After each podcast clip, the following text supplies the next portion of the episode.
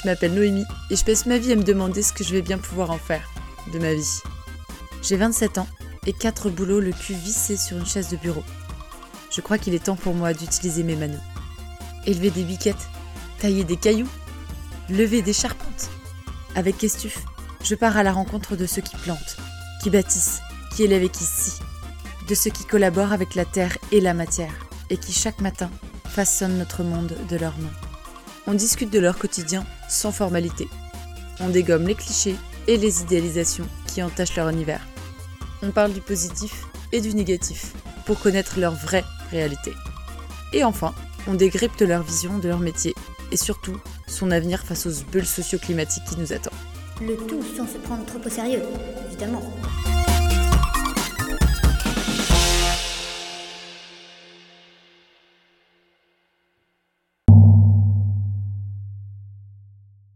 Avant de commencer cet épisode, j'aimerais faire un maxi big up à une héroïne aux super pouvoirs créatifs. Elle est directrice artistique, graphiste, illustratrice, elle fait du printé du 100% digital. Elle s'appelle Lorraine Kopman et c'est ma copine. C'est elle derrière la splendide DA de Kestuf. Et si vous voulez voir tous ses projets de ouf, allez la suivre sur Instagram à LK Studio, tout attaché E-L-K-A Studio, ou sur son site web lk-design.com. Je vous le promets, vous ne serez pas déçus. Et c'est parti. Bienvenue Héloïse. Merci. Je suis ravie de t'accueillir sur Kestuf. Eh ben, je suis très contente de commencer l'année avec toi. Eh ben, moi aussi, pour plein de raisons. Parmi elles, ta vision de, de jeune femme dans l'univers euh, agricole qui est un peu euh, désertée par les jeunes, même si j'ai l'impression que ça va un peu mieux. Euh, tu vas m'en dire plus, mais en tout cas, je suis euh, ravie de t'accueillir pour ça. Euh, et puis aussi parce que hum, tu rayonnes autour de toi, j'ai la sensation, grâce à peut-être ta passion pour ton métier, mais aussi la patate que tu mets euh, pour communiquer dessus, et puis la joie et puis l'optimisme que tu véhicules euh, autour de toi. Et j'adore ça. Donc pour tout ça, bienvenue. Eh ben, c'est très gentil, merci. J'ai hâte, euh, hâte qu'on discute de tout ça alors. Alors, dis-moi si je me trompe, mais je crois que tu as 22 ans, que tu viens de Moselle, dans le Grand Est. Oui, alors je viens de Moselle, euh, de Metz exactement, et j'ai que 21 ans pour l'instant. Ça marche. J'ai lu, euh, je sais plus où est-ce que j'ai lu que tu avais 18 ans. Je me suis dit, bon, j'ai une chance sur deux, soit à la 21, soit à la 22.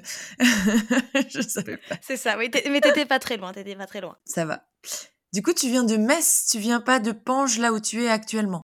Si, je viens de Pange, mais euh, c'est vrai que j'ai tendance à dire Metz parce que c'est la grande ville qui est à côté. Et que généralement, quand tu dis que tu viens de Pange, il n'y a Oui. personne qui connaît. donc, donc je dis Metz, c'est plus simple. Mais euh, du coup, Pange, c'est un petit village à 20 minutes euh, de Metz. Ok, ça va. 20 minutes. Parce que alors, j'allais demander, est-ce que c'est euh, c'est éloigné de Metz ou est-ce que c'est euh, à côté? Et mais du coup, 20 minutes, ça va. C'est pas très loin, mais du coup, c'est vrai que c'est la campagne. J'ai dû faire une erreur dans mon Google Maps parce que quand j'avais localisé Pange, c'était à 3 heures de Metz. Et je me suis dit, tiens, c'est quand même bien isolé. mais du coup, non, 20 minutes, c'est bon. non. Ça va.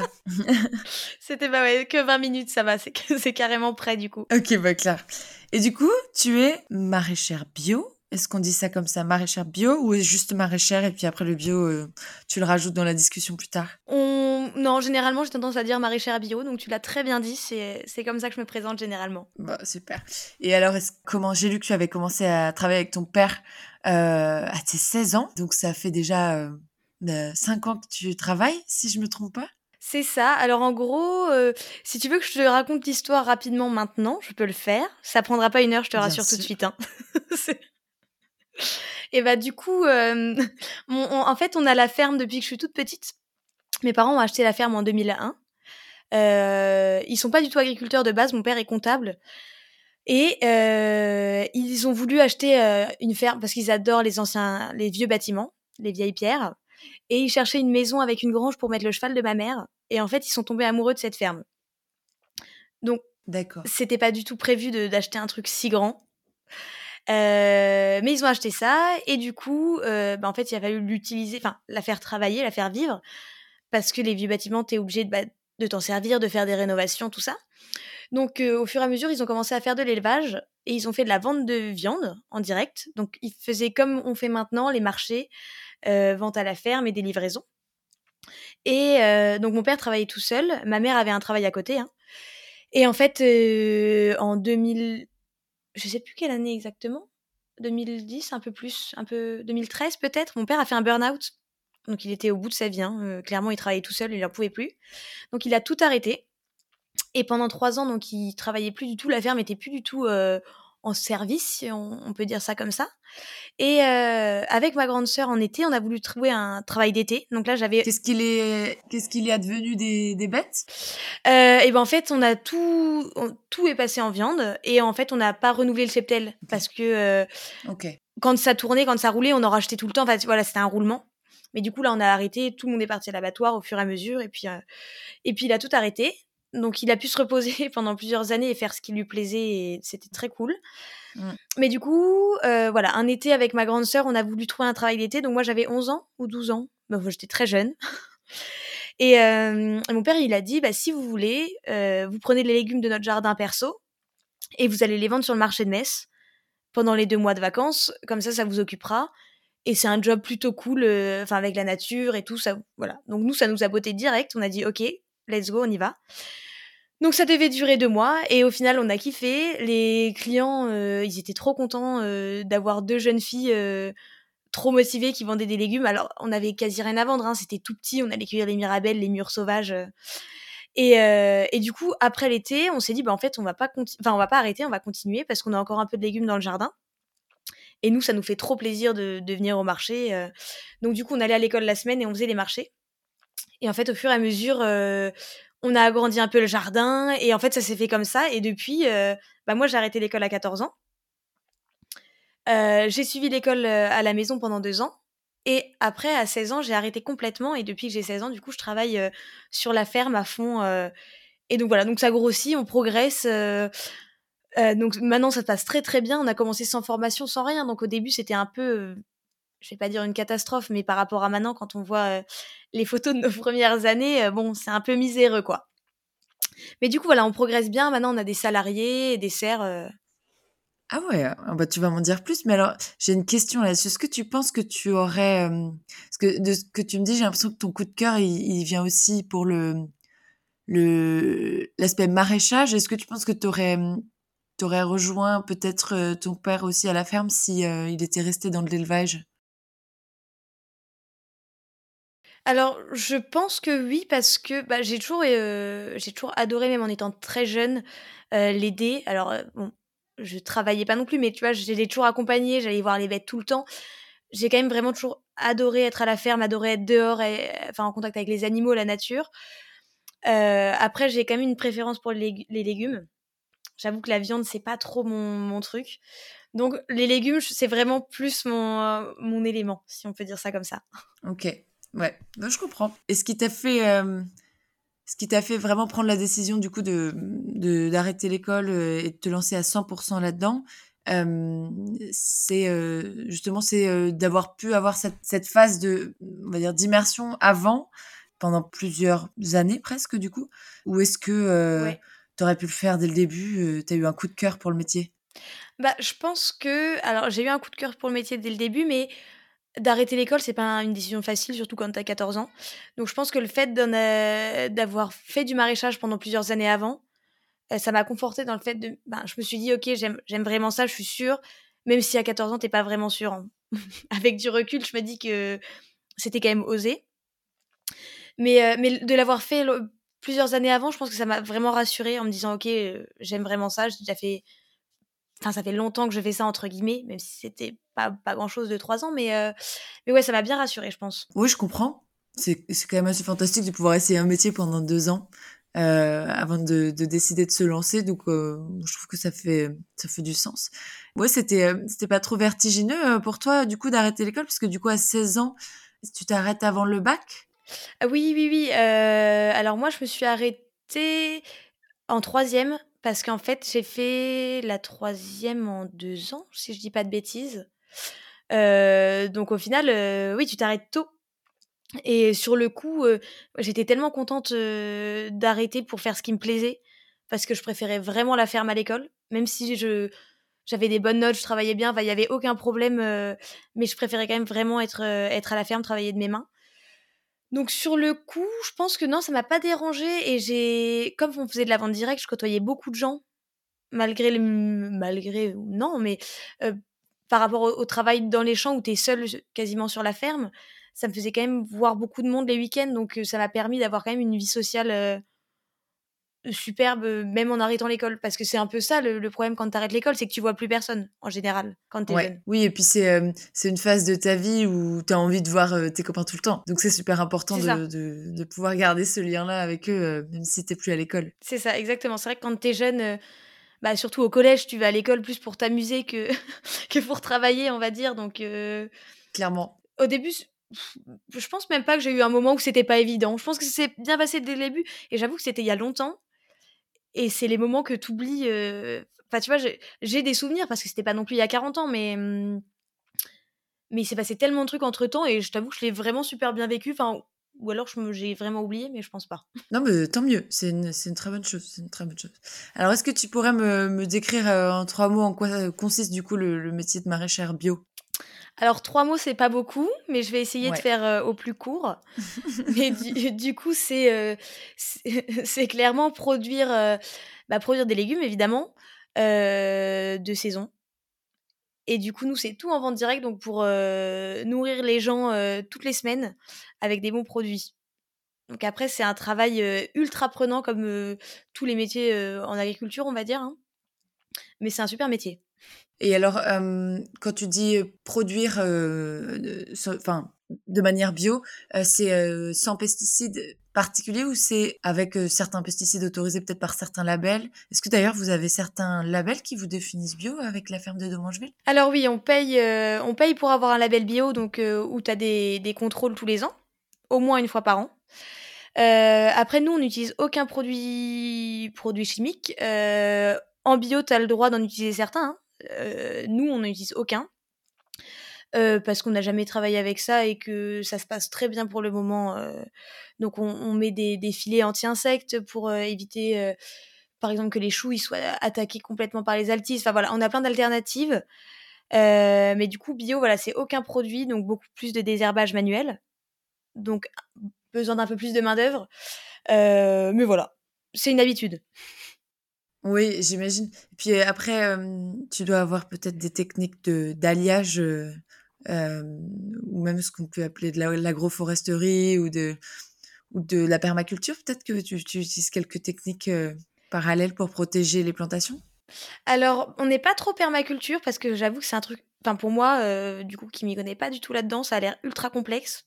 Je pense que quand tu t'y intéresses, pas tant que ça, mais enfin, comme tout, toute technique, tout métier. mais du coup, on fait beaucoup. Bah, on essaie de resserrer vachement les plantations pour que quand ça pousse, tu sais, ça fasse un couvert et que les mauvaises herbes poussent moins. on met des bâches l'hiver pour couvrir et pour faire mourir un maximum les, les mauvaises herbes. voilà. Après, c'est des techniques en maraîchage bio. Bah, parce qu'en fait, le, le pire pour nous, je pense que c'est les mauvaises herbes, hein, clairement. Il y a les maladies aussi, mais les mauvaises herbes pour que le jardin reste vraiment propre, ça c'est le plus compliqué. Mais euh, comme tu vois, on a toujours été en bio, qu'on a toujours travaillé de la même manière, pour nous c'est classique, bah, c'est normal quoi. Peut-être que chacun développe aussi ses techniques en fonction du sol qu'il a, de l'exposition qu'il a, du climat qu'il a, et, euh, et que vous, vous avez aussi appris à connaître votre terre comme ça, quoi. C'est ça. C'est sûr qu'au début, quand, tu, quand on a commencé, bah, c'est pas évident parce que tu tu connais pas vraiment ta terre, parce que même pour la travailler, c'est assez bah, c'est ultra technique.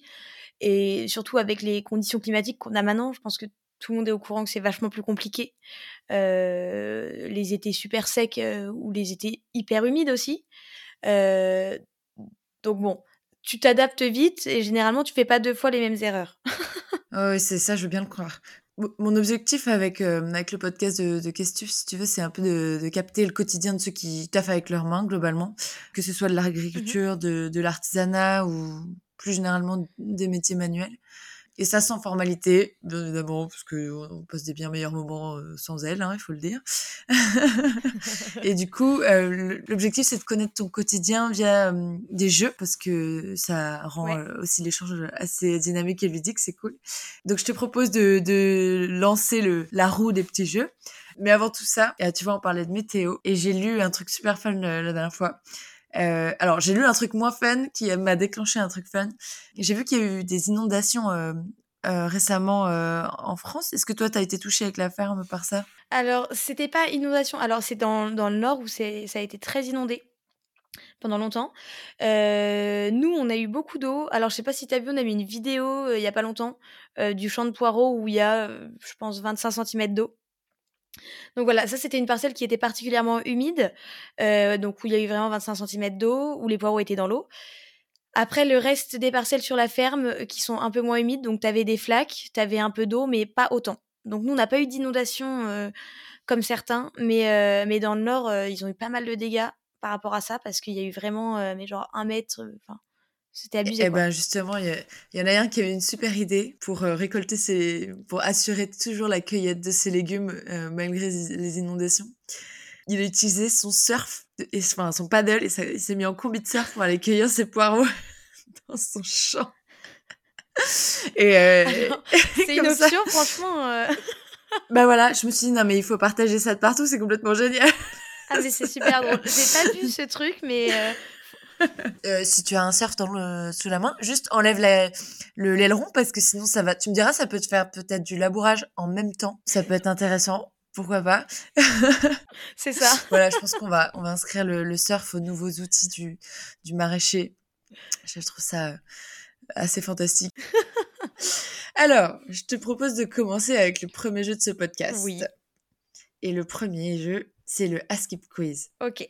C'est pas bien compliqué. L'idée, c'est de, c'est que je t'énonce euh, plusieurs un peu clichés, on va dire, que la société se fait du, du métier de maraîchère. Euh, et toi, tu as deux options.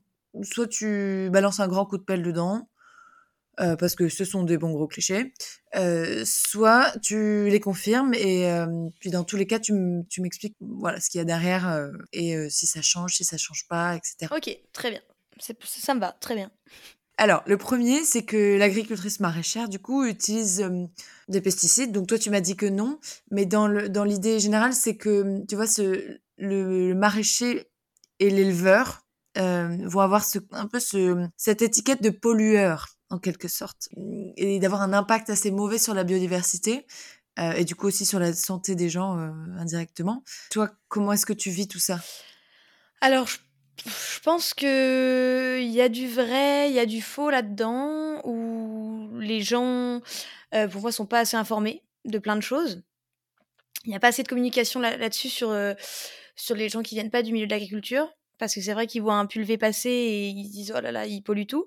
Alors, euh, nous, on est en bio, on a fait cette démarche parce qu'on veut protéger l'environnement un max et qu'on n'a pas du tout envie de balancer de produits chimiques. après, il y a différents modèles de fermes. Et il y a des, des, grosses fermes où ils ont besoin de produire parce qu'il faut quand même nourrir la population. Ça, faut pas l'oublier. Donc, s'il y avait, tu vois, que des fermes comme nous, donc c'est cool, on nourrit du monde, tout ça, mais il en faudrait vraiment beaucoup pour nourrir le monde. Donc, je pense qu'il y, y, a besoin des grosses fermes, il y a besoin des, des produits, peut-être différemment, je sais pas. C'est pas un sujet que je maîtrise à 100% parce que nous, on n'est pas du tout là-dedans et on n'a pas du tout envie d'être dans ce, style d'agriculture. après, je pense que c'est juste un manque de. Enfin, les gens sont pas assez informés, ils connaissent pas. Parce que la plupart des gens, ils, ils connaissent rien à l'agriculture en, soi. Hein. Ils parlent beaucoup, mais ils savent pas trop de quoi ils parlent. Donc, je pense qu'il faudrait un peu plus éduquer les gens, un peu plus parler de ça, parce que c'est vrai que c'est un peu sujet tabou entre guillemets où t'oses pas en parler alors qu'il y a rien de mal et voilà, je pense que plus parler de ça, ça ferait, ça ferait du bien un peu à tout le monde. Ouais, c'est clair. Parce qu'en effet, comme tu dis, il y, a des, il y a des objectifs de rendement aussi et de nourrir la population derrière. Et que au-delà du pesticide, il y a plein de produits qui peuvent euh, venir accompagner l'éleveur et l'agriculteur pardon dans son dans sa production de légumes et que c'est pas forcément euh, euh, des choses qui sont trop nocives pour l'environnement et d'autres qui le sont vraiment beaucoup. Hein. Je ne veux pas enlever le, la cause à ça, mais qu'il il y a en effet des, des, aides artificielles pour la terre qui permettent d'atteindre certains rendements et du coup de nous offrir aussi de, de, quoi manger des fruits et légumes toute l'année. Euh, et, ça en prenant en compte quand même euh, une dimension environnementale dans ta production, tu vois. Mmh c'est pas parce que tu décides d'utiliser une aide pour ta ferme que euh, tu vas être dans cette logique je, je m'en fous du sol, moi tout ce qui m'intéresse c'est les rendements. Ouais, c'est ça. Et après, c'est pour moi, c'est aussi un peu la faute du consommateur. qui, si tu achètes tes légumes dans un supermarché qui viennent de l'autre bout du monde, tu te doutes bien qu'ils sont pas produits. Enfin, que c'est pas hyper clean comme mode de production. Donc, c'est un peu, un peu ça aussi le problème. C'est que si les gens ils privilégiaient vachement plus les circuits courts et les petites fermes, bah, il y aurait peut-être vachement plus de fermes. Et du coup, moins d'exploitation où tu peux pas du tout faire à la main. Donc, tu es obligé d'utiliser des produits chimiques voilà, je pense qu'on y est un peu tous pour quelque chose, euh, voilà, sur certains modèles et sur. Euh, voilà. Après, il y a peut-être aussi la, notion de, de, budget et tout ça. Vous, euh, à la, ferme, les, fruits et légumes, c'est le même prix que par exemple un des supermarchés de Metz, de Metz Eh ben, écoute, au début, j'écoutais les clients et, enfin, certains certaines personnes du marché qui sont pas clientes surtout et qui disaient que c'était hors de prix tout ça et euh, je suis allée faire un tour dans un supermarché un jour parce que je me suis dit écoute on va regarder les prix parce que j'ai aucune notion vu que nous on fait pas du tout nos courses dans les supermarchés et euh, en fait si tu compares euh, des, des légumes bio dans n'importe quel supermarché c'est tous les produits sont plus chers que les nôtres et tu te dis que, ben, en fait, tu te rends compte que c'est hors de prix dans les supermarchés et les gens, ils ont cette idée que euh, le supermarché, c'est pas cher. Et du coup, euh, ils y vont sans même faire attention euh, au prix, en fait. Et même les légumes conventionnels, la plupart, c'est les mêmes prix que nous. C'est vraiment hors de prix. Et, et quand t'es maraîcher et que tu vas faire un tour là-dedans, ça, te, ça te fait réfléchir parce qu'en fait, c'est pour moi, c'est la qualité, c'est un peu de la merde, on va pas se mentir. C'est des trucs qui viennent d'hyper loin, qui sont cueillis, enfin, verts. Et en fait, c'est vendu le même prix, voire plus cer que tes légumes euh, à toi qui sont cueillis la veille pour le lendemain. Euh, enfin, fraîcheur, euh, tu peux pas faire mieux et tu dis bon, ok. T'as entendu parler de cet agriculteur qui répond Il est maraîcher. Et alors, il est en Alsace. Je crois que Metz, c'est en Lorraine, non? Ou c'est l'inverse Je sais je sais jamais. Et lui, il écrit des, des chansons pour répondre à ses clients qui lui disent que ses prix sont trop chers. T'en as entendu parler? Oui, oui, je vois. Euh, bah, j'ai des salariés à moi qui le connaissent justement et c'est eux qui m'avaient montré ça. Donc c'est très drôle. Ce mec est très fort d'ailleurs. Hein. Franchement, il a une inspiration de fou pour faire euh, ce qu'il fait. Super fort. Ah ouais, ouais. Ah vraiment. Ah, je mettrai un, je mettrai un lien dans l'épisode pour euh, pour que les gens aillent voir son profil parce que il a repris. c'est quoi le son? Cette musique trop connue Despacito. Ouais. Mais en mode des haricots. Mais elle est trop bien. Vraiment. Elle est trop bien. Vraiment. Je trouve ça génial. Très bonne manière de, de convaincre les gens de venir acheter eh, tes légumes. Je trouve qu'il n'y a pas assez de vues euh, non, je suis complètement d'accord. Il va falloir qu'on remédie à ça. le deuxième cliché que j'aurais, c'est que quand tu travailles, euh, alors ça, je pense que c'est plus global à l'agriculture en général, pas forcément au maraîchage spécialement, c'est l'isolement qui peut euh, se mettre en place derrière, où euh, tu vas avoir un rythme quand même différent que euh, le, le, rythme urbain, et que du coup tu vas potentiellement t'éloigner un peu socialement, voire parfois te déconnecter aussi un peu de la société. Est-ce que c'est quelque chose que tu vis toi? Alors que je vis moi, je sais, enfin moins que beaucoup d'agriculteurs, je pense, mais ça, je pense que c'est vrai. Euh, parce que pour moi, les... c'est un rythme de vie ultra soutenu, euh, où tu travailles avec les saisons, mais qu'au final, même en hiver, tu as une... Enfin, as une tonne de boulot. Donc je pense que c'est vrai parce que... Euh, parce que tu travailles dans ta ferme, nous on a la chance d'être proche de la ville, mais la plupart ne le sont pas du tout. Donc tu vas pas faire une heure de route tous les soirs pour aller boire un verre dans un bar. t'as pas trop la, force. Et c'est vrai que quand tu finis tes journées de taf, généralement, t'es claqué. Euh, donc je pense que ça, c'est clairement vrai. Et euh, à mon avis, plus tu vieillis, pire c'est, et plus tu te renfermes. Euh, c'est un truc un peu triste, mais pour moi, il faut réussir à, avoir une vie pro, une vie perso. Alors c'est hyper dur quand tu habites sur ton exploitation. Mais de se forcer à faire des trucs à côté, de voir d'autres gens, d'aller en ville, pas forcément en ville, mais voilà, de de faire d'autres trucs euh, parce que tu t'es vite dans une, dans une routine où, tu vois, en pleine saison, en été, euh, tu finis à 21h, 22h tes arrosages, t'es crevé, tu reprends le lendemain à 4h et en fait, euh, tu te rends compte que ça passe super vite et que tu vois personne. Donc je pense que c'est un peu vrai quand même. Et toi, du coup, tu comment tu fais à ce niveau-là? Eh ben écoute, je... Je suis encore très jeune, donc du coup, je me, enfin, je me force, c'est pas non plus se forcer, mais à faire des activités à côté. Tu vois, je fais du sport aussi pour, bah, pour sortir, faire d'autres choses, voir d'autres gens. Et puis des soirées. Alors bon, c'est sûr que quand tu fais le marché le samedi et le dimanche, tu vas faire des soirées, c'est pas le week-end, c'est pas la meilleure idée. Donc, mais bon, je me force quand même à faire des trucs à côté. prête à avoir double sur le marché, quoi. Et c'est ça, voilà. ok. Et tu arrives à avoir peut-être du temps aussi pour faire du, du, sport à côté ou avoir un hobby spécifique ou même pas? Oui, oui, oui. Je fais de l'équitation. Donc, du coup, j'ai un cheval que je dois sortir tous les jours, donc ça c'est très bien. Tu vois, ça me force à une fois par jour aller une heure à l'écurie euh, faire autre chose. Donc ça, tu vois, c'est genre le truc euh, idéal euh, pour sortir de la ferme. Mais tu vois, ça reste dans une écurie avec des animaux, mais tu fais un autre truc et tu pars de chez toi et c'est très bien. Ah oui, c'est en effet. Mais toujours reconnecté à la nature, je vois qu'il y a quand même un besoin. c'est ça. et du coup, es... donc toi, t'es tes potes, euh, tu arrives à les voir euh, quand même euh, au moins toutes les semaines à un moment donné ou peut-être que eux viennent à la ferme aussi? Alors c'est ça, pas, je pense pas toutes les semaines. en plus j'ai pas mal de copains qui sont partis de Metz et qui font leurs études un peu ailleurs, donc ça c'est sûr que c'est un peu chiant. mais tu vois j'ai une bande de copains à l'escalade, j'ai une bande de copains à l'écurie, enfin et du coup je vois quand même toujours des copains, pas toujours les mêmes, mais ça me fait voir quand même du monde toutes les semaines. Ouais c'est cool, c'est important. Ouais. Et quand tu fais les marchés depuis 10 ans, t'as as des copains sur le marché aussi, donc tu vois, je les vois tous les week-ends. Alors, euh, tiens, ça me fait penser du coup à un autre cliché que j'avais pas forcément noté, mais euh, l'agriculture, est-ce que c'est un métier de famille pour toi? Qui se transmet euh, générationnellement et dans lequel il est quand même plus facile de, on va dire, de s'épanouir et de s'installer aussi, si c'est une histoire de famille? Je pense que ouais, carrément. Euh, c'est un peu triste parce que tu as plein de gens qui veulent s'installer et plein de gens qui sont hyper intéressés par ce métier. Enfin, plein de gens. Voilà, je...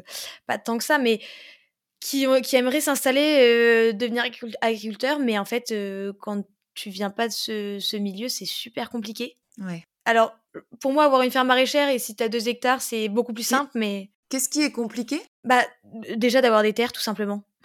Ok, donc c'est l'accès à la propriété qui, qui, est compliqué. Ouais, ça c'est hyper compliqué. Et après, euh, tu vois, par exemple, si tu as envie, si tu es une, une, petite meuf ou un petit mec, peu importe, euh, qui est jeune, qui a envie de faire des vaches laitières et de s'installer, euh, les investissements sont énormes. du coup, je pense que si tu n'es pas du milieu, les banques, elles te suivent peut-être pas forcément. Je veux pas trop avancer, mais voilà, c'est assez, c'est hyper compliqué pour moi de s'installer en agriculture quand t'es pas du milieu. J'ai eu la chance, enfin, mon père avait déjà la ferme. Euh, lui a réussi à l'acheter, euh, mais c'est quand même euh, c'est chaud. C'est donc ça c'est pas un cliché pour le coup, c'est vraiment quelque chose qui reste vrai.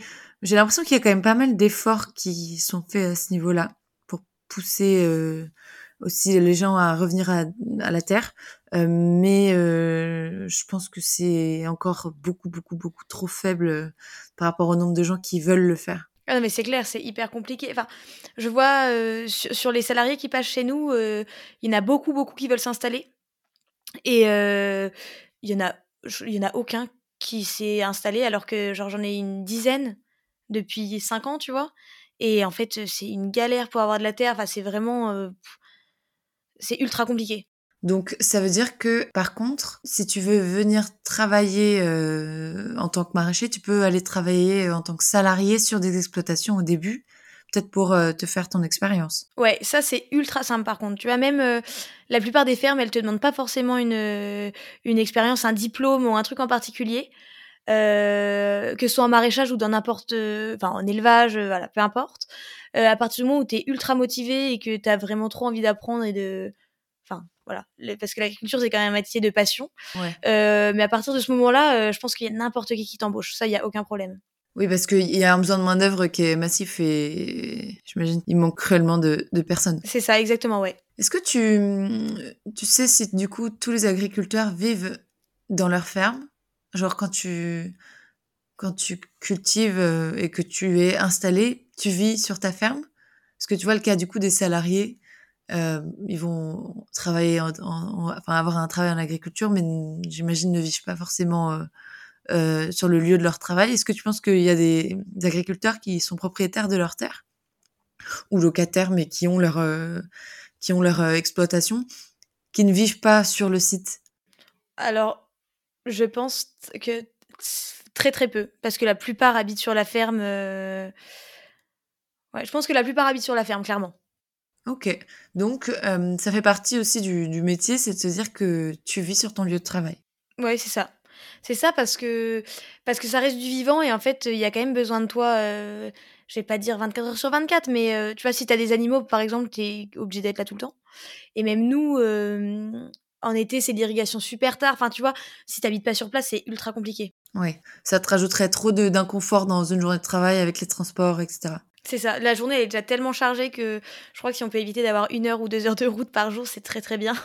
oui, donc ça rend aussi le, le, la recherche d'une terre euh, encore plus compliquée parce qu'il faut que tu puisses t'installer dessus quoi. C'est pas seulement euh, c'est pas seulement un, une exploitation euh, on va dire c'est pas seulement un champ quoi. Il faut que tu puisses avoir la baraque qui va avec. C'est ça. Ouais. Est-ce que tu penses que quand tu es agriculteur tu l'es toute ta vie? Genre c'est comme une destinée? Alors je pense l'ancienne génération peut-être que oui. Mais euh, il y en a beaucoup qui, qui, qui où c'est le cas, où ils font ça vraiment toute leur vie.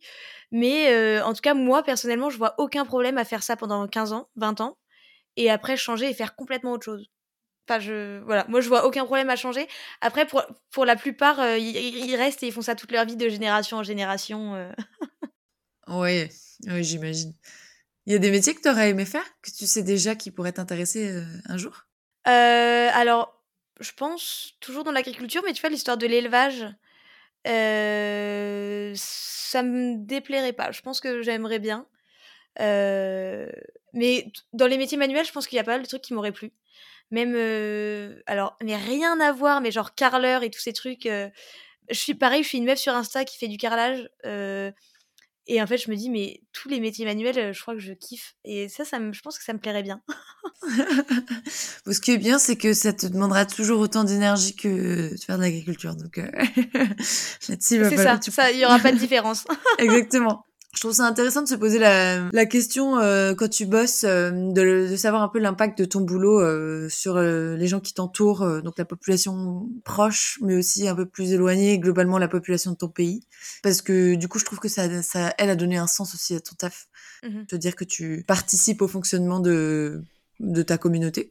Pour toi, c'est quoi le, le, rôle des maraîchers de peut-être dans l'agriculture générale et plus globalement pour les pour les Français? Je pense que le truc de base, c'est vraiment de bien nourrir les gens. Donc c'est le truc le plus simple, mais, mais moi perso, c'est aussi pour ça que j'ai fait mon métier pour nourrir correctement les gens parce que, parce que manger des bons légumes, c'est hyper important. Et, et après, ça reste enfin en tout cas notre modèle de ferme, une petite ferme qui respecte l'environnement ou tu, tu vas t'embauches beaucoup de gens sur une petite surface. Là, c'est une exploitation familiale, donc je trouve qu'il y a plein de trucs positifs euh, avec les fermes maraîchères. Mais le, le, le, plus gros truc, c'est vraiment de bien nourrir les gens, le plus important. Donc, euh, quand tu dis bien nourrir, c'est euh, avec des produits sains. C'est ça. Et des produits frais aussi, parce que on se rend pas compte, mais la plupart des légumes sont pas ultra frais, quoi. Qu'est-ce qui fait qu'un légume est frais? C'est quoi le, c'est le, moment où il est sorti de terre? C'est ça, voilà. Bah, si tu l'achètes en direct du producteur, tu auras un légume beaucoup plus frais qu'un un légume qui est passé par euh, un grossiste, un transporteur, euh, un, supermarché, euh, voilà. Donc, tu vois, quand tu, pour moi, quand tu vas sur un marché, c'est très frais, quoi. Et alors, qu'est-ce qui, la fraîcheur d'un légume, elle va, elle, va apporter quelque chose de supplémentaire par rapport à un légume qui a peut-être, je sais pas, une semaine déjà? En termes de sortie de terre euh, lors de la consommation Ouais, t'as beaucoup plus de vitamines dedans. Euh, t'as beaucoup plus de goût aussi. Et le légume, il est encore gorgé d'eau. Enfin voilà, ça n'a rien à voir. Il est pas du tout flétri. Euh. Déjà, c'est beaucoup plus beau et c'est beaucoup plus bon. enfin, c'est beaucoup plus bon. C'est vachement meilleur. C'est beaucoup plus bon. C'est pas très français. Donc, du coup, il y a, y a derrière ton, ton amour de ton métier, il y a aussi le, ce, cet amour peut-être pour euh, le produit en lui-même, le légume euh, en lui-même? Ouais. Franchement, euh, je pense que c'est aussi une satisfaction quand tu vas sur le marché. Je te dis le marché parce que c'est quand même quatre... enfin, c'est une grosse partie de nos ventes. mais d'avoir des, des super beaux légumes ultra frais. euh, et on fait plein de variétés différentes, de plein de couleurs. Et en vrai, c'est une méga, c'est une satisfaction de se dire que les gens ils viennent aussi parce que le stand est beau et que ça donne envie. Parce que le légume c'est pas le truc le plus sexy non plus. Euh. Voilà, tu vas acheter un brocoli, c'est pas ouh. Qu'est-ce qui serait plus sexy que le légume pour toi? Un fromage? Ouais, j'allais dire un fromage carrément. Je, non, c'est vrai qu'une une- un beau bout de, de Beaufort, euh, c'est, c'est peut-être plus sexy qu'un brocoli. Voilà. Mais bon, je trouve que les légumes, ils ont quand même un, ils ont quand même un sacré style, moi. Je trouve. Ils ont plein de couleurs, euh, C'est ils ont vrai. plein Non, de mais je suis d'accord, hein. différentes. euh, tu vois? Je vois, ouais, ouais, c'est vrai. Est-ce que tu, tu ressens un- une sorte de, de regard social particulier euh, qui est lié à ton statut de maraîchère? Genre euh, le regard des autres euh, de la société sur euh, les maraîchers ou sur toi peut-être? Comment tu le vis ça? Non, je pense. Franchement, non, je pense pas qu'il y ait un regard particulier. Euh, après, le fait de faire beaucoup de. de, bah, de communiquer vachement sur les réseaux sociaux, euh, ça nous aide à être pris au sérieux. Je sais pas si je pourrais dire ça comme ça. Mais parce que c'est vrai que pour beaucoup de gens, euh, genre un maraîcher bio, euh, c'est genre tu vis dans ta caravane, euh, tu portes des sarouels et tu fumes des pétards. c'est peut-être l'extrême, mais tu vois, dans la tête des gens, t'es un peu le baba cool. voilà. Alors qu'en vrai, pas du tout. Bah tiens, j'en ai pas parlé tout à l'heure, mais mais il y a y a en effet ce truc de la mode. Tu vois, t'imagines beaucoup le le, le maraîcher toujours dans des sapes, des sapes, euh, on va dire euh, que tu peux dégueulasser, euh, des trucs pas pas très stylés, et le soir qui enfile son pyjama direct après, qui a jamais le, le tu vois le le- l'option de. mais toi, c'est pas comme ça, non? Non, non, c'est non. Je- j'espère pas que les gens me voient comme ça parce que non, je c'est pas trop le cas. Non, non, t'as carrément un bon look d'ailleurs, franchement. Bon, ça va. Non, heureusement parce que Bon, un petit sarouel, écoute, ça fait, ça a jamais tué personne. c'est juste que ça perpétue un cliché, quoi. c'est ça, voilà. Et euh, toi, à titre perso, euh, il t'a- il t'apporte quoi ce métier-là euh, dans ta vie, à toi? Dans ta tête? Il m'apporte euh, beaucoup de satisfaction, beaucoup de motivation. En vrai, c'est ce qui me donne envie de me lever tous les jours, clairement. hein. Et ce qui me motive de faire plein de choses. euh. Après aussi, le fait d'avoir euh, des salariés, on a une bonne équipe, donc ça, ça, ça m'apporte, bah, tu vois, de discuter avec des gens un peu en dehors de la ferme aussi, c'est hyper important. Mais le fait d'être en contact avec la nature, c'est quand même, je pense, une sacrée chance. Je suis complètement d'accord avec toi. C'est une chance parce que même si c'est souvent choisi comme environnement, c'est une chance parce que, comme tu dis, c'est pas si accessible que ça. Même s'il manque énormément de main-d'œuvre dans ces univers-là, au final, c'est pas non plus donné à tout le monde de pouvoir avoir accès à ça et aussi de pouvoir s'y épanouir. Parce que ça demande quand même une sacrée euh, résilience euh, de d'être ok pour travailler dans la nature tous les jours, puis d'avoir le- la forme physique pour le faire. euh, et ça aussi, même si parfois tu y as accès euh, en termes de compétences, ton corps il te dit non non, tu vas rester sur ta chaise de bureau et puis euh, et puis ce sera très bien. Non, mais c'est clair que même physiquement, c'est hyper dur. hein. oui, toi tu le tu le euh, tu le subis pas pour le moment peut-être, mais tu vois l'impact déjà ou pas? Alors, euh, bah moi, je vais chez le kiné tout- toutes les semaines déjà pour mon dos, mais euh, je me rends surtout, surtout compte sur les salariés euh, quand ils commencent la saison, euh, enfin au début et fin de saison. On en parle souvent hein, de comment ils se sentent physiquement parce que c'est hyper important. Moi, j'ai pas envie que les gens ils viennent se blesser parce que je sais que bah, c'est un métier où tu portes beaucoup, où tu es toujours plié, enfin, tu as des positions pourries pour travailler. Euh, mais euh, quand ils finissent leur saison, euh, après 6-8 mois, ils sont KO, quoi. Enfin, tu vois, c'est un, un truc, c'est assez dur. Après, j'essaie de m'économiser un max parce que je sais que dans, dans 30 ans, je pense que je serai un peu. Enfin, si je fais encore 30 saisons de maraîchage, en vrai de vrai, je pense que je serai pliée en deux, quoi. Est-ce que tu penses qu'il y a des, des bonnes pratiques à avoir qui te permettent de t'économiser un peu ou est-ce que dans tous les cas, en vrai, faut y aller c'est comme ça Non, je pense que non, faut pas foncer tête baissée. Genre euh, déjà de faire du sport à côté et de te muscler, c'est hyper important. Euh, et après de d'essayer de s'économiser, donc d'avoir des outils qui font que euh, tu portes pas bêtement euh, toutes tes caisses tous les jours, euh, enfin toutes tes caisses ou d'autres trucs, tu vois. Mais je pense qu'il y a plein de choses à mettre en place pour s'économiser et pour vivre le truc un peu mieux que peut-être à l'époque, je sais pas. Je pense que c'était peut-être un... enfin, c'était plus dur à l'époque, à mon avis. Ouais, euh, ou alors en fonction aussi du budget de la ferme, euh, à investir dans des, dans des aides, quoi. Parce que si tu, C'est ça. si tu peux euh, apporter des aides à tes salariés, ils vont bien évidemment moins se casser le dos que, que si tu ne peux pas. Mais mais il y a, en tout cas, il y a un, un développement technique là-dessus. Genre, c'est facile de trouver des outils qui vont venir t'aider au quotidien. Bah, y en a, franchement, il y en a de plus en plus. Euh, ouais, nous, on a, en quelques années, ça, a quand même vachement évolué. On a beaucoup plus d'outils. Euh, pas forcément des gros trucs à 200 000 balles, hein, euh, mais tu vois, maraîchage, rien que des, des sarcloirs, euh, rien, c'est tout bête, mais rien qu'avoir un manche à ta taille sur un outil, c'est hyper important. Donc, du coup, ça veut dire que tu, tu dois prendre pourtant, cet outil tout en, bête, quoi. en 15 versions. C'est ça. Ou alors, t'embauches des gens qui Ah ouais. font tous la même taille. Ouais, ah bah, super stratégie, franchement. Est-ce que tu penses que euh, tu vivrais ton métier pareil si tu n'avais pas toute, cette communication sur Instagram à côté? Est-ce que c'est vraiment, un pilier pour toi d'avoir ça en parallèle? Ouais, en vrai, ouais, parce que déjà, ça nous apporte beaucoup, de clients. Donc ça, c'est assez cool.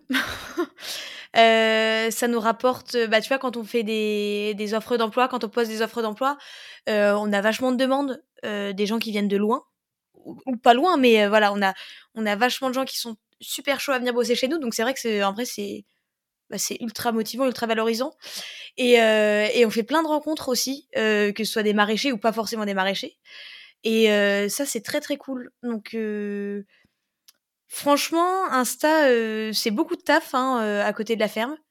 Mais ça, ça, enfin, moi, ça m'apporte beaucoup beaucoup de Bah, choses. C'était ma question, ouais. C'est t'arrives à trouver le temps quand même de, de faire tout ça en parallèle sans être, euh, on va dire, euh, en train de, de, de piocher sur euh, des heures supplémentaires le soir et le matin? Euh, souvent, c'est quand même le matin ou le soir ou sur la pause midi euh, que je fais ça. Après, je suis accompagnée par une photographe euh, qui me fait des photos. euh, mais après, euh, c'est vrai que c'est toujours trouver des idées euh, parce qu'il faut toujours innover sur les réseaux sociaux, c'est toujours faire des nouveaux trucs. Euh, du coup, c'est un peu si le truc que je fais à côté, mais pour moi, c'est euh, ça fait partie de mes loisirs, on va dire. Et tu gères ça du coup toute seule. Hormis les photos, euh, c'est toi qui fais tout toute seule. Ouais, c'est ça. C'est, c'est, tu sais qu'aujourd'hui, ça, ça s'appelle être un community manager et c'est un boulot euh, à part entière euh, à 100%. Ah oui, je pense, en vrai, je pourrais faire ça clairement. euh, Enfin, parce que je, pense que si on embauchait quelqu'un, il, aurait de quoi s'occuper presque toute la journée. hein. j'imagine, j'imagine. Et la photographe, elle travaille avec toi tous les jours?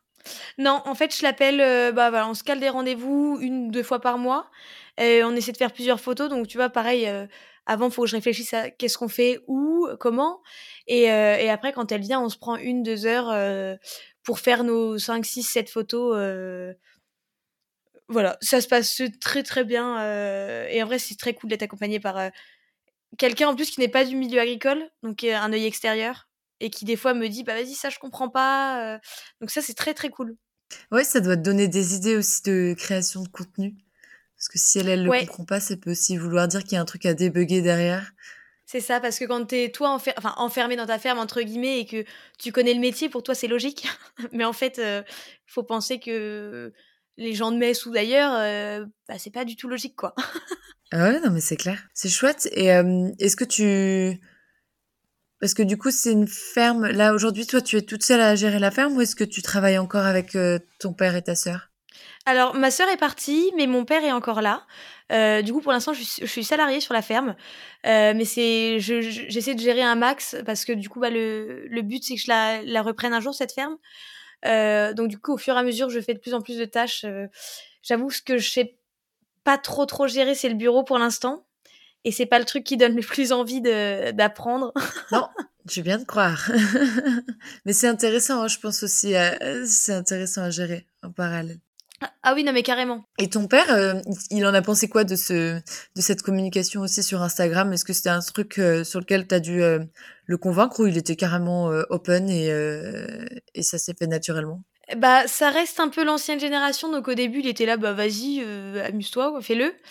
Euh, il me demande, enfin, je lui montrais quand même de temps en temps ce que je faisais, voilà, il était content de voir. Euh, et après, quand on a commencé à avoir vraiment beaucoup de beaucoup d'abonnés, un photographe, tout ça, maintenant il est à fond. alors sur Insta, mais vraiment c'est trop drôle parce que ça reste encore, bah, tu vois, les darons qui qui connaissent pas, mais genre où il est à fond dedans et c'est super rigolo. Et quand les clients au marché lui en parlent, il est tout fier. Enfin, c'est hyper rigolo en vrai.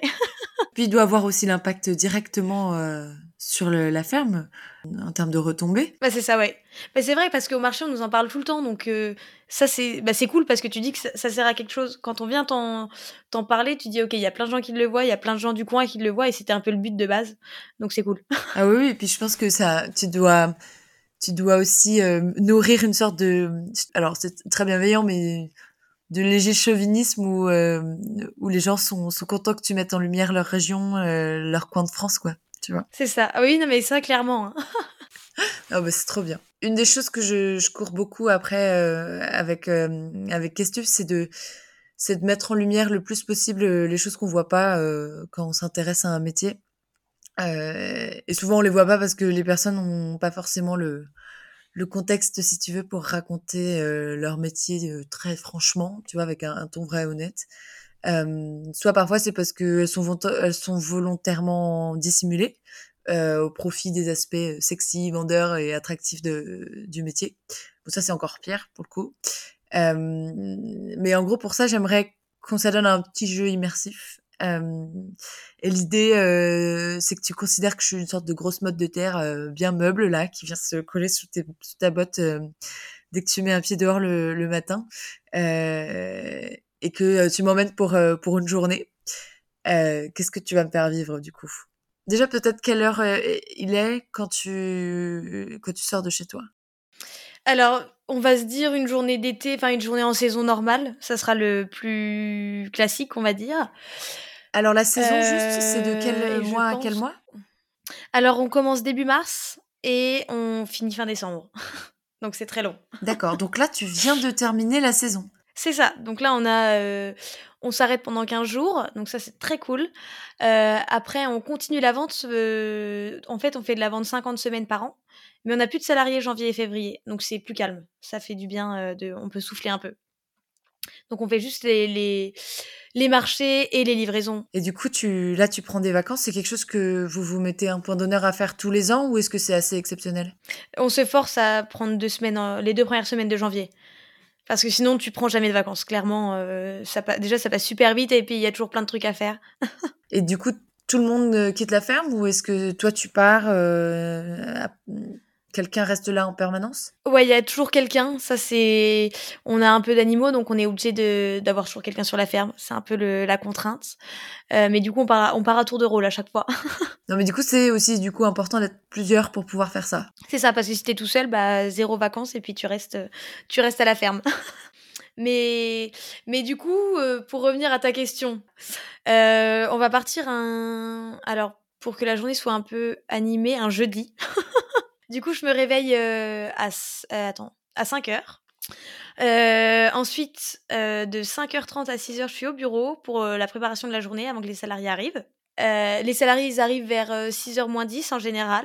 Et ils prennent le café pendant 10 minutes dans la cuisine. Quand tu dis le bureau, vous avez une petite pièce bureau spécifique ou c'est la table de la cuisine Non, on a un grand bureau avec des tableaux et des plannings un peu partout.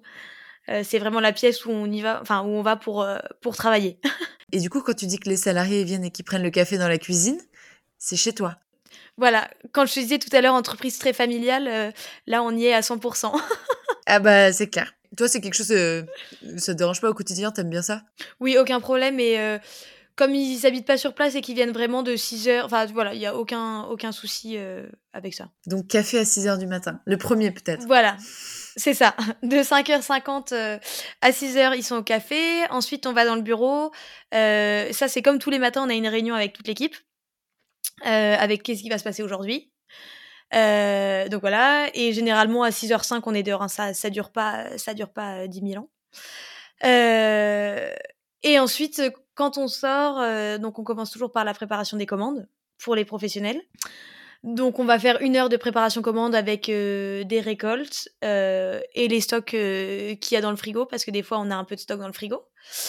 Après, généralement, il y a une personne qui part en livraison. Donc, il y a une salariée qui gère ça, qui s'appelle Léa d'ailleurs, qui gère ça tout le temps, qui gère les livraisons. Donc voilà, qui, s'en va tout de suite.